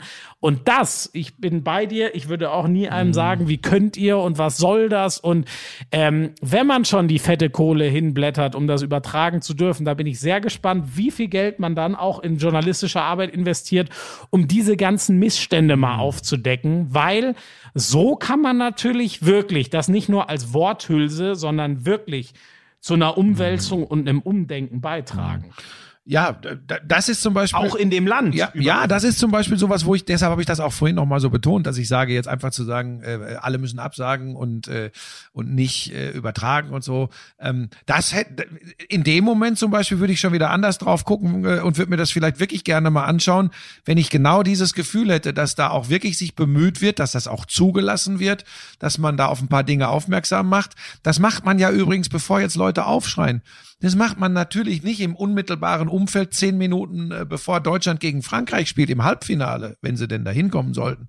Ähm, da hat das nichts zu suchen. Aber bei einer Gesamtberichterstattung, Rundumberichterstattung hat das sehr wohl was zu suchen. Und dann ist es schon wieder äh, eine gute Geschichte. Und dann wird's einem wie gesagt, für mich wahrscheinlich unmöglich, weil im Winter und äh, in, äh, mit irrsinnigem energetischen Aufwand runtergekühlten Fußballstadien, das ist alles nicht so meins. Ähm, aber dann würde ich vielleicht, wäre ich eher bereit zu sagen, ach komm, da wird wenigstens was getan, da wird aufmerksam gemacht, am Ende profitieren sogar Leute nicht nur wirtschaftlich davon, sondern auch gesellschaftlich, sozial. Ähm, aber so der rechte Glaube, der rechte Glaube fehlt mir, wenn ich ehrlich bin. Aber nochmal, kein Vorwurf an, an Leute, die, die äh, in einer ganz anderen Situation sind. Ich wehre mich eben nur dagegen, wenn, wenn irgendwelche äh, Leute, die selbst keine Haltung haben, sagen, ja, der sagt ja nur, weil er davon nicht betroffen ist. Es hätte mich theoretisch auch betreffen können, wenn ich mich wieder irgendwo ins Gespräch gebracht hätte bei irgendwelchen Läden, die davon übertragen. Ich glaube, wenn du wollen würdest, würde es durchaus einige geben, die sagen, zur Fußball-WM 2022 würden wir gerne was mit Frank Busch machen. Radio Hagen, Da in Memoriam, im, äh, 30 Jahre Ja. nach Barcelona. Jetzt mach's doch wieder nicht lächerlich, sondern wirklich. Da, da braucht ihr euch keine Vorstellung machen. Da gibt's genug Unternehmen oder äh, müssen nicht mal Medienunternehmen sein, die dann Ja. Lust haben, was auf Ja. die Beine zu stellen. Aber das ist ein anderes Thema. Buschi, Könnte man viel Geld Ende, verdienen. zum Ende kommen. Könnte man viel Geld verdienen. Ich wollte eine Sache noch ansprechen, Schmieso. Da musst du nichts zu sagen, wenn du nicht magst. Aber äh, da kommen wir natürlich nicht dran vorbei. Ähm, und da ist auch keiner von Sky. Das ist übrigens so lustig. Äh, ich habe ja wirklich die Fragen bekommen, ob ich, ob ich jetzt in dem Fall kam die Anfrage an mich, einen Maulkorb zum Thema Jörg Dahlmann bei Sky bekommen hätte. Ich habe natürlich auch viele Fragen So, bekommen, wie und wir natürlich hat keiner von uns, kein Mitarbeiter von Sky, hat durch irgendjemanden von Sky einen Maulkorb bekommen. Äh, so tickt Sky nicht. Das muss man mal ganz klipp und klar sagen. Äh, die wissen genau, dass wir erwachsene Menschen sind und dass wir eine Haltung äh, und eine Einstellung haben und unsere Meinung haben. Ähm, was wichtig ist, glaube ich, in der ganzen Diskussion und oft auch schon wieder in eine völlig falsche Richtung geht es geht mir zumindest, ging es gar nicht in erster Linie darum, ähm, ob, ob Sky sich jetzt äh, von Jörg Dahlmann trennen musste, weil wir das gar nicht abschließend beurteilen können. Du kannst ja gleich was zu sagen, Schmieso. Ich weiß nicht, was am Ende wirklich der Grund war. Das weiß ich einfach nicht, weil es gab im letzten Jahr immer wieder mal Diskussionen und jetzt kommen wir zum entscheidenden Punkt, der mich stört. Leider eben auch öffentlicher Natur rund um den Kommentar äh, von Fußballspielen von Jörg Dahlmann. So. Warum Sky jetzt im Endeffekt gesagt hat, sie beenden die Zusammenarbeit schon früher. Das weiß Jörg und das weiß Sky. Ich weiß das nicht. Und für mich ist das übrigens in der ganzen Diskussion nicht entscheidend. Was mich so unglaublich stört an der ganzen Diskussion, ist, alle, alle miteinander sind sich immer einig, wenn Toni Kroos und Dayot Upamecano und ganz viele berühmte Fußballer sich gegen Hate Speech im Netz richten. Alle springen drauf auf. So, und feiern das und machen und tun. Und dann sagt Jörg Dahlmann, ich bewerte jetzt bewusst nicht den, den, den Spruch im Land der Sushis. Das war ja jetzt nur der letzte Aufhänger. Und dann sagt Jörg Dahlmann, der, der äh, letztes Tor im Land der Sushis gemacht. So. Und was dann passiert, war ja übrigens, jetzt kommen wir zum Punkt, Schmieso, es war ja kein Shitstorm gegen Jörg. Es waren, da war ich noch auf Twitter und ich habe unter äh, Hashtag Jörg Dahlmann geguckt, es war relativ wenig tatsächlich. Aber, und jetzt kommt der entscheidende Punkt. Natürlich gab es negative Reaktionen, die, das muss jeder für sich selbst entscheiden, ob er, ob er das schlimm findet, was Jörg da gesagt hat, ob man das so machen muss, ob das der Humor ist, der einem passt. Aber nein, es ging darum, Leute haben, ihn- haben ihn als Rassisten dargestellt. Und jetzt kommt der entscheidende Punkt, Schmiese. Und das greifen dann. Ich bin wieder bei meinen Freunden, wo nur noch Clickbaiting-Freaks arbeiten. Guck's dir an. Es sind die vermeintlichen Journalisten. Ich lach mich kaputt. Spiegel, Fokus, Stern, Welt, äh, Bild sowieso. Shitstorm gegen Dahlmann, äh, Eklat, tralala, Rassismusvorwürfe gegen Jörg Dahlmann. Das wird so dargestellt, als sei die halbe Republik amok gelaufen. Nicht falsch verstehen. Es reicht, wenn es drei Leute stört und drei Leute sich äh, sich äh, verletzt fühlen. In diesem Zusammenhang ist das. Ich habe mit Leuten, äh, mit Japanern, äh, ich habe Nachrichten bekommen, die sich nur kaputt gelacht haben. Übrigens. So, pass auf. Aber dann steht plötzlich Jörg Dahlmann, weil es eben nicht nur 17 Menschen auf Twitter, Facebook, wo auch immer sind, steht plötzlich ja, Jörg Dahlmann, weil es eben auch auf, auf man denkt ja dann immer noch, das wären journalistische äh, Institutionen, die, die nehmen das auf, zitieren diese Tweets und dann ist Jörg Dahlmann plötzlich äh, als Rassist in die Ecke gestellt. Und das stört mich an der ganzen Geschichte. Ob das der Grund war am Ende, dass Sky gesagt hat, ähm, wir wollen nicht mehr, auch die letzten, was weiß ich, acht, neun Spieltage nicht mehr mit ihm zusammenarbeiten, da muss man bei Sky nachfragen, ob das der entscheidende Grund war oder was es war. Aber das, was da drumrum passiert ist, das ist für mich eine ganz, ganz schwierige und schlimme Entwicklung. da, da, das tut mir richtig weh, weil ich weiß, dass ein Kollege, wie der Fußball kommentiert oder nicht, das stelle ich hier überhaupt nicht zur Diskussion. Über dich meckern sie, über mich meckern sie, über ihn haben sie gemeckert. Aber wo der jetzt plötzlich steht, das darf, das darf nicht sein. Und ich finde, da sollten viel mehr Menschen übrigens irgendwann mal sagen, halt, stopp, so geht es nicht. Ah, Jetzt habe ich natürlich viel, äh, viel, worauf ich nochmal eingehen müsste. Ähm, Mach, mach. Also, ähm, man muss mal sagen, ich habe von vielen gelesen, äh, das ist jetzt wirklich äh, Haarspalterei so ein bisschen, ne? Aber mit äh, Land der Sushis und Land des Sushis, es ist ihm ja offensichtlich so ausgelegt worden, als hätte er die Japaner als Sushis bezeichnet und eben nicht, äh, Norwegen ist ja auch nicht äh, das Land des Berges, sondern das Land der Berge. Ja, und, Holland so hat ist das Jörg, Land so des ihn Käse, aber nicht das Land der Käseköppe. Ich weiß, in welche Richtung du willst. Unterhalte dich da Ja, mal mit also- halbwegs intelligenten Japanern drüber. Die lachen dich aus bei diesem der und das. Ja, ich habe gehört, in Japan gibt's diese Form des Plurals, äh, wie wir ihn da haben. Äh, das kann man so gar nicht übersetzen, habe ich gelesen. Exakt. Ähm, deswegen ist das schon mal, ähm, ja, und viele haben ja geschrieben, wenn er Land des Sushis gesagt hätte, es wäre, wäre alles in Ordnung. Ähm, so, aber Land der Sushis, äh, ich habe keinen Grund, so wie ich Jörg kenne, dran zu zweifeln, dass er mit der Sushis gemeint hat, den Plural von Land des Sushis. So, deswegen, naja, das schon mal als eines, aber du hast ja schon gesagt, wir wissen nicht, ob das der, der, ähm, oder äh, wel- welche äh, letzter Tropfen, aber welche Rolle das in diesem Gesamtzusammenhang hat, überhaupt geschrieben hat. Ähm, ich finde trotzdem wichtig, ähm, auf, auf sensible Sprache hinzuweisen. Das, was früher ging, geht eben heute nicht mehr. Und das finde ich auch eine richtige Entwicklung, die ich unterstütze. Ähm, da du schon von journalistischer Sorgfalt gesprochen hast, ich hätte mir gewünscht, dass die Medien vor allem darauf gehen und vielleicht mal darstellen, ähm, da kann man ähm, vor allem mal Japaner fragen, die das bewerten können, äh, die sagen, greift uns rassistisch an oder eben nicht.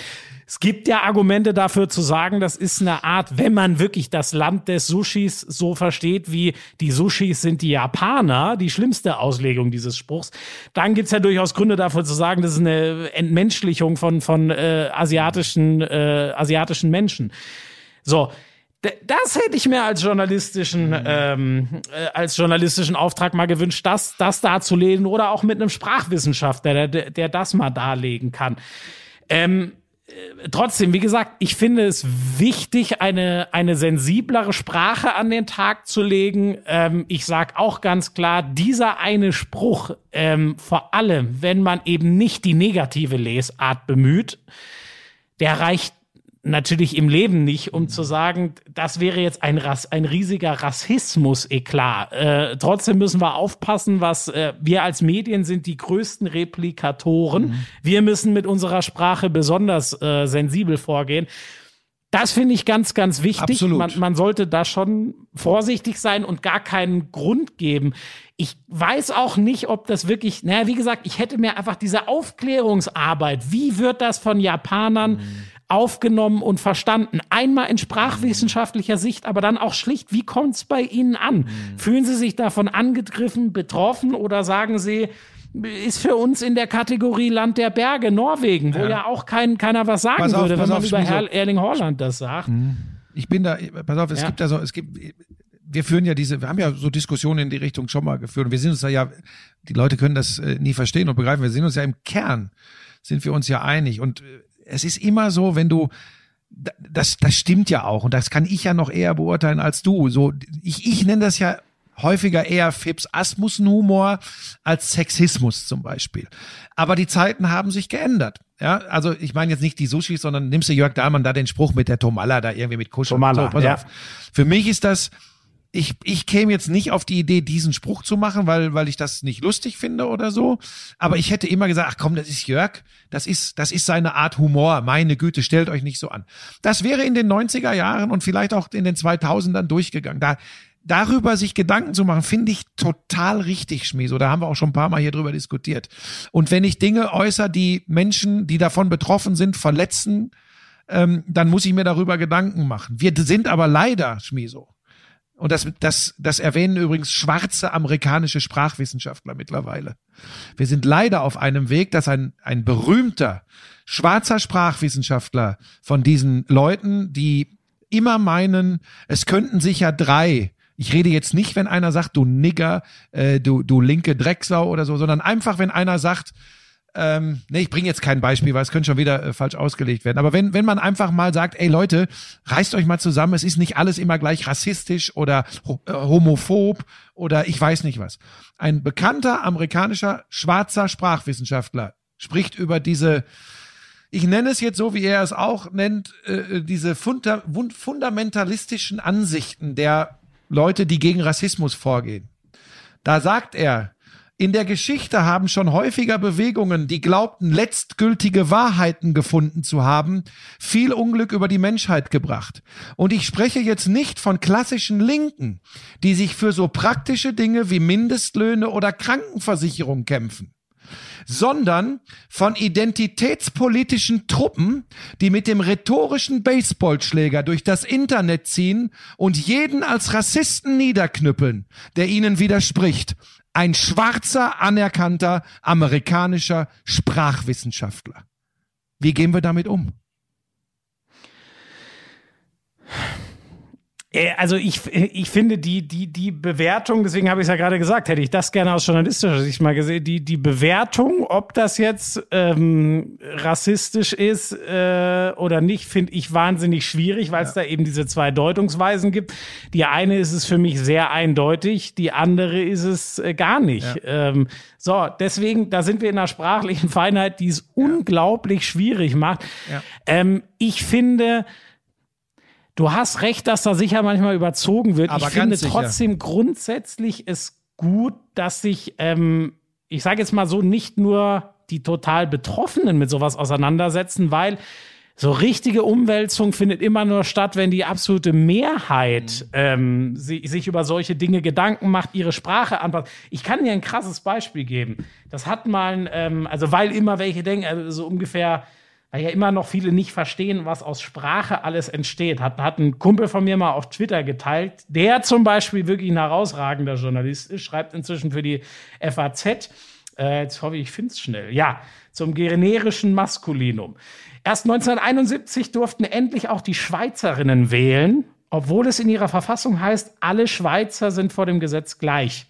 Das Bundesgericht aber hatte sich all die Jahrzehnte darauf berufen, dass dort von Schweizern und nicht von Schweizerinnen die Rede sei. Frauen durften sich also keineswegs immer mitgemeint fühlen. Sie mussten sich ihre Rechte stets erkämpfen. So, da merkt ihr mal, was für unfassbar krasse Auswirkungen die Sprache haben kann und worauf sich Leute zurückziehen. Wenn es dann immer nur heißt, äh, dieses Gender-Sternchen, das ist doch alles scheiße und unnötig und bla es gibt für ganz vieles ähm, gute Gründe. Mhm. Es ist, ich, ich, wünsche mir auch einen, einen Austausch der, ähm, ich wünsche mir auch einen Austausch der, wie soll ich das sagen? Mehr, mehr in Grautönen. Ja, Aber das meine ich. Buschi ist, es ist halt sau schwierig, wenn dann auf der anderen Seite auch kommt. Wie gesagt, es gibt diese Lesart des Land des Land der Sushis Spruch, die katastrophal rassistisch ist. Und wenn dann alle sagen, wenn wir jetzt damit anfangen, mhm. dann können wir ganz Deutschland so sofort zusperren und bla. Auch diese Reflexe gibt's halt.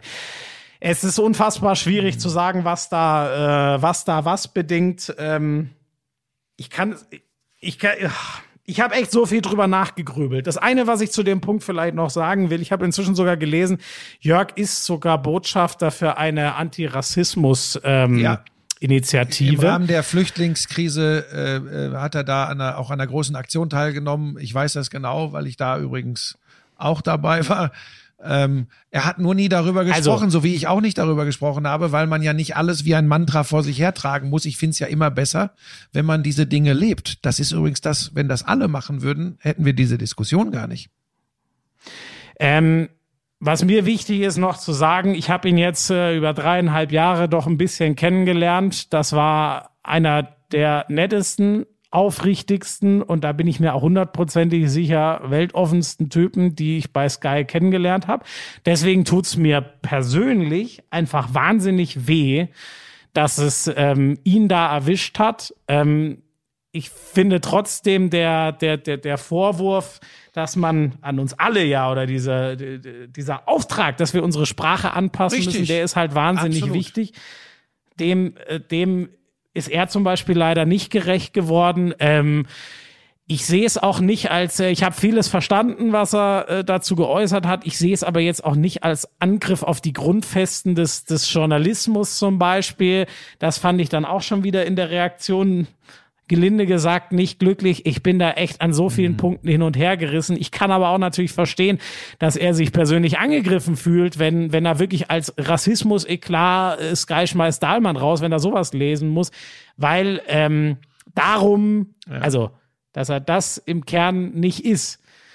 Das steht fest. Es ist halt bitter, dass er einen Spruch ähm, rausgelassen hat, der ihm, auch das habe ich schon mehrfach gesagt, äh, leider so ausgelegt werden kann, wenn man die schlechte Lesart nimmt. Ja, ähm, wie gesagt, ich, ich wollte das auch nur hier wirklich unbedingt thematisieren, weil, weil, weil da so viel Unsinn auch zu lesen ist und wahrscheinlich jetzt auch in sozialen Netzwerken wieder geschrieben wird. Das äh, wäre ja komisch. Ach so, und nicht. eins vielleicht noch ganz kurz, dass die Sprüche öfter nicht gut waren, weit übers Ziel hinaus waren. Ähm, das ist das eine. Was ich unerträglich finde, ist, dass das jetzt auch noch zusammengemanscht mit wird, aber eh überfällig, weil der hat doch eh Ja. Kacke kommentiert. Das ist halt einfach. Ja, das wäre mein- ist Das sind richtige Das wäre mein abschließender, äh, äh, meine abschließende Sorge gewesen. Ähm, da, das kann jetzt ein Fehler sein, dass ich das thematisiere.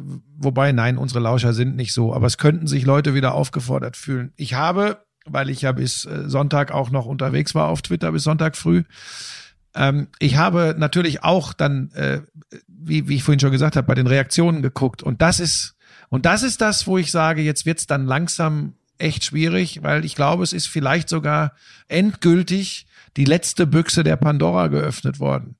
Weil ich sehr viele, was heißt sehr viele, einige Posts gelesen habe von sicherlich herausragend intellektuell äh, zu verortenden Fußballfachleuten. Ähm, ja, das wurde sowieso Zeit, der hat eh keine Ahnung. Und dann sind da noch der und der und der und der. Das wird Ja, auch Zeit. sollte man alle gleich mit entsorgen. So, Ja. und das ist jetzt so ein Ding, ähm, da sage ich, jetzt wird's dann schwierig.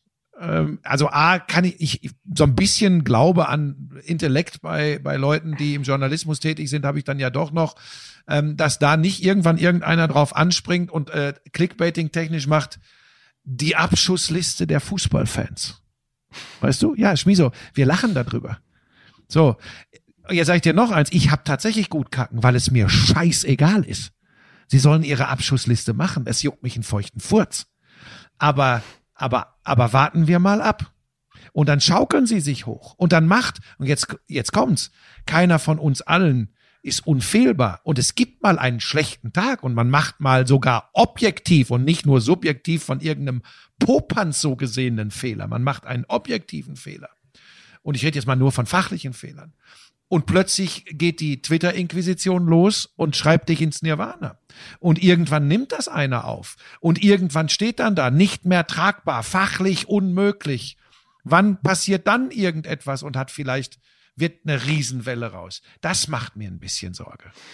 Ja, glaube ich nicht.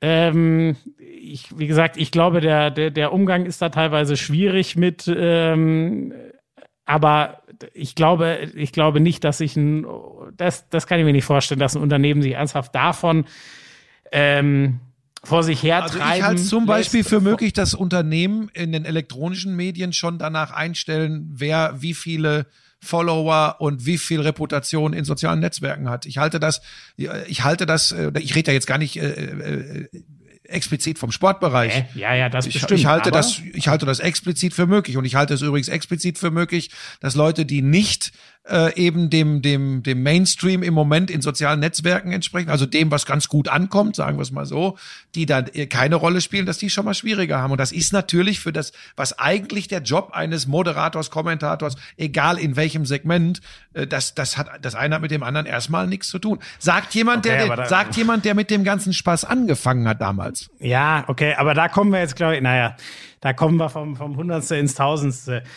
Ja. Ich glaube, wir haben das meiste, äh, das meiste dazu gesagt. Wie gesagt, ich, ich finde, es braucht halt echt eine große Sensibilität in, in der Sprache. Ähm, das ist schon, ähm, ja, da, da hätte ich mir, äh, ich habe ich hab ihm, ich habe Jörg das auch selber erstmal gesagt, dass ich, äh, wie ich dazu stehe und dass es mich ein bisschen ratlos macht und dass ich das bedauere, das, was ich auch hier euch eben gesagt habe. Aber ähm, ich, ich hätte mir eine bisschen andere Wortwahl dann doch gewünscht, was das angeht, dass man ähm, ja, wie gesagt, dass man einfach klar ausräumt, dass dieser Spruch natürlich auf keinen Fall Ja. äh, so gemeint war.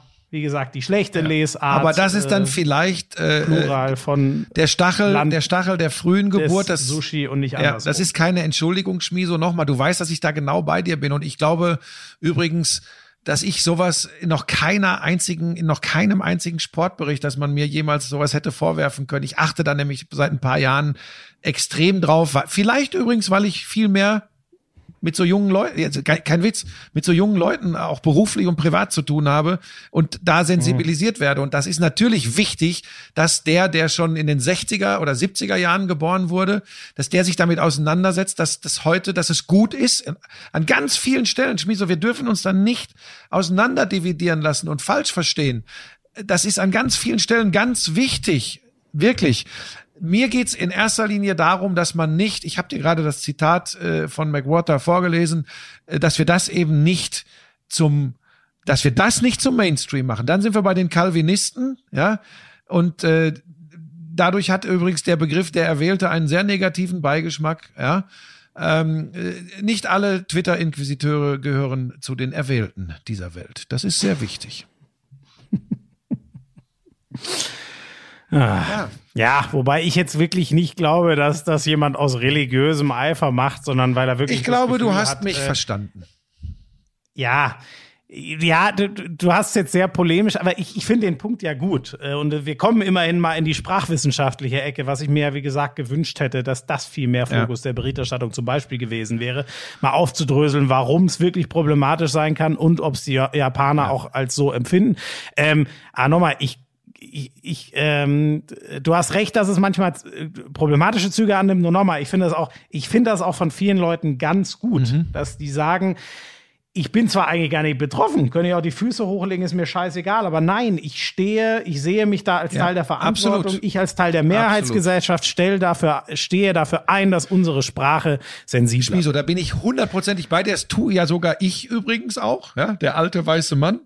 Und weise ähm, Menschen öffentlich oder auch privat darauf hin, äh, wenn sie, wenn sie einfach mal so einen Spruch machen, äh, der äh, zumindest in meinen Augen nicht geht, ähm, das, das halte ich für, für extrem wichtig. Da sind wir komplett, komplett auf einer Linie. Am allerbesten ist, am allerbesten, da sind wir aber leider von entfernt, dass man in erster Linie lernt, sich eine soziale, äh, humanitäre Haltung und Einstellung anzueignen und die zu, zu leben, dann ist übrigens schon, dann gibt es, ich weiß, es ist die perfekte Welt, aber dann gibt es viele Probleme schon gar nicht mehr. Und Leute, die sich komplett daneben benehmen und, und äh, äh, immer wieder auffällig werden, da muss man den Finger in die Wunde legen und muss sagen, ey, reiß dich zusammen. Und natürlich vor allem dann, wenn Leute sich homophob, rassistisch äh, oder sonst was verhalten. Da, da sind wir komplett beieinander. Ich wünsche aber Jörg Dahlmann an dieser Stelle übrigens, weil er in meinen Augen kein Sexist und kein Rassist ist, ähm, wirklich, dass er, dass er nochmal irgendwie eine Aufgabe bekommt, wo er Bock drauf hat. Er hat ja schon gesagt, er möchte weiterarbeiten. Ähm, äh, und dass er ein bisschen Ruhe da in sein Leben bekommt. Manchmal, Jörg, vielleicht auch nicht immer nur denken, alle sind gegen einen. Ich kenne das, ich habe diese Gedanken auch manchmal, sondern einfach mal eine Nacht drüber schlafen und sagen, ja, jetzt, jetzt, jetzt, jetzt nehme ich auch mal zwei Gänge runter und, und, und, und zeig nicht, dass ich doch eigentlich ein guter Kerl bin, aber solche Dinge dazugehören. Äh, aber ich drücke ihm wirklich für die Zukunft alles, alles Gute, weil du hast es schon gesagt, das ist wirklich äh, privat einer der äh, feinsten Kerle überhaupt. Der tut keiner Fliege was zuleide. Ja. Aber das ist ein schönes Schlusswort von dir. Kurz noch, was es ansteht. Ja nicht so, ja. Kurz noch was ansteht. Ach so, äh, ich habe äh, Mittwochabend äh, Stuttgart-Balingen im Handball. Das Wochenende habe ich frei. Ach, schon wieder keine Bundesliga-Konferenz? Was ist denn da, was ist denn da los? Da ist noch der alte Vertrag, ne? Was willst du denn jetzt schon? Nein, ich, ich habe Nee, ich habe ich hab wirklich sau viel Ja, gearbeitet. stimmt. Ich bin Ja, ganz froh, dass, also, tut mir gut, gerade ein bisschen zur Ruhe zu kommen. Ja. Ganz ehrlich gemeint, Ja. wirklich. Äh, bei mir, Es hört jetzt eh keiner mehr zu, Buschi. Wir sind bald zwei Stunden, zehn Minuten. Das glaube ich lang. übrigens Das kann keiner durch. ja, pass auf, das glaube ich übrigens tatsächlich nicht. Das ist natürlich lang, ich halte es aber für wichtig und ich genieße das tatsächlich, mich da auch mit dir auszutauschen äh, und nicht zum hundertsten Mal mit Lisa oder mit irgendwelchen Leuten von Medien. Ich, ich finde, das ist wichtig und, und äh, mir war es einfach auch ein Bedürfnis, darüber zu reden. Ist, ist tatsächlich so. Ja. Ähm, für mich heißt es am Mittwoch in der Champions League, Rückspiel in der Konferenz natürlich, in der Original Sky Konferenz. Chelsea gegen Atletico haben übrigens beide am Wochenende 0-0 gespielt. Hurra! Das wird toll. Hurra. 0-0 würde übrigens Chelsea reichen. Die haben das Hinspiel 1-0 gewonnen. Freue ich mich sehr drauf. Ich glaube, das andere Spiel in der Konferenz macht sogar Wolf. Äh, Bayern haben wir lange nicht mehr gehabt. Äh, äh, Wolf Mhm. und ich in der Konferenz. Und dann bin ich am Samstag wieder in der Original Sky Konferenz in meinem absoluten Lieblingsprodukt, muss ich dir nicht mehr erzählen. Ich liebe die Konferenz der Fußball-Bundesliga und da darf ich die Bayern wieder begleiten, diesmal mit einem Heimspiel gegen den VfB Stuttgart, freue ich mich sehr drauf. Danach, da kann ich dir aber schon mal sagen, bin ich wieder wochenlang, wochenlang weg vom Fenster.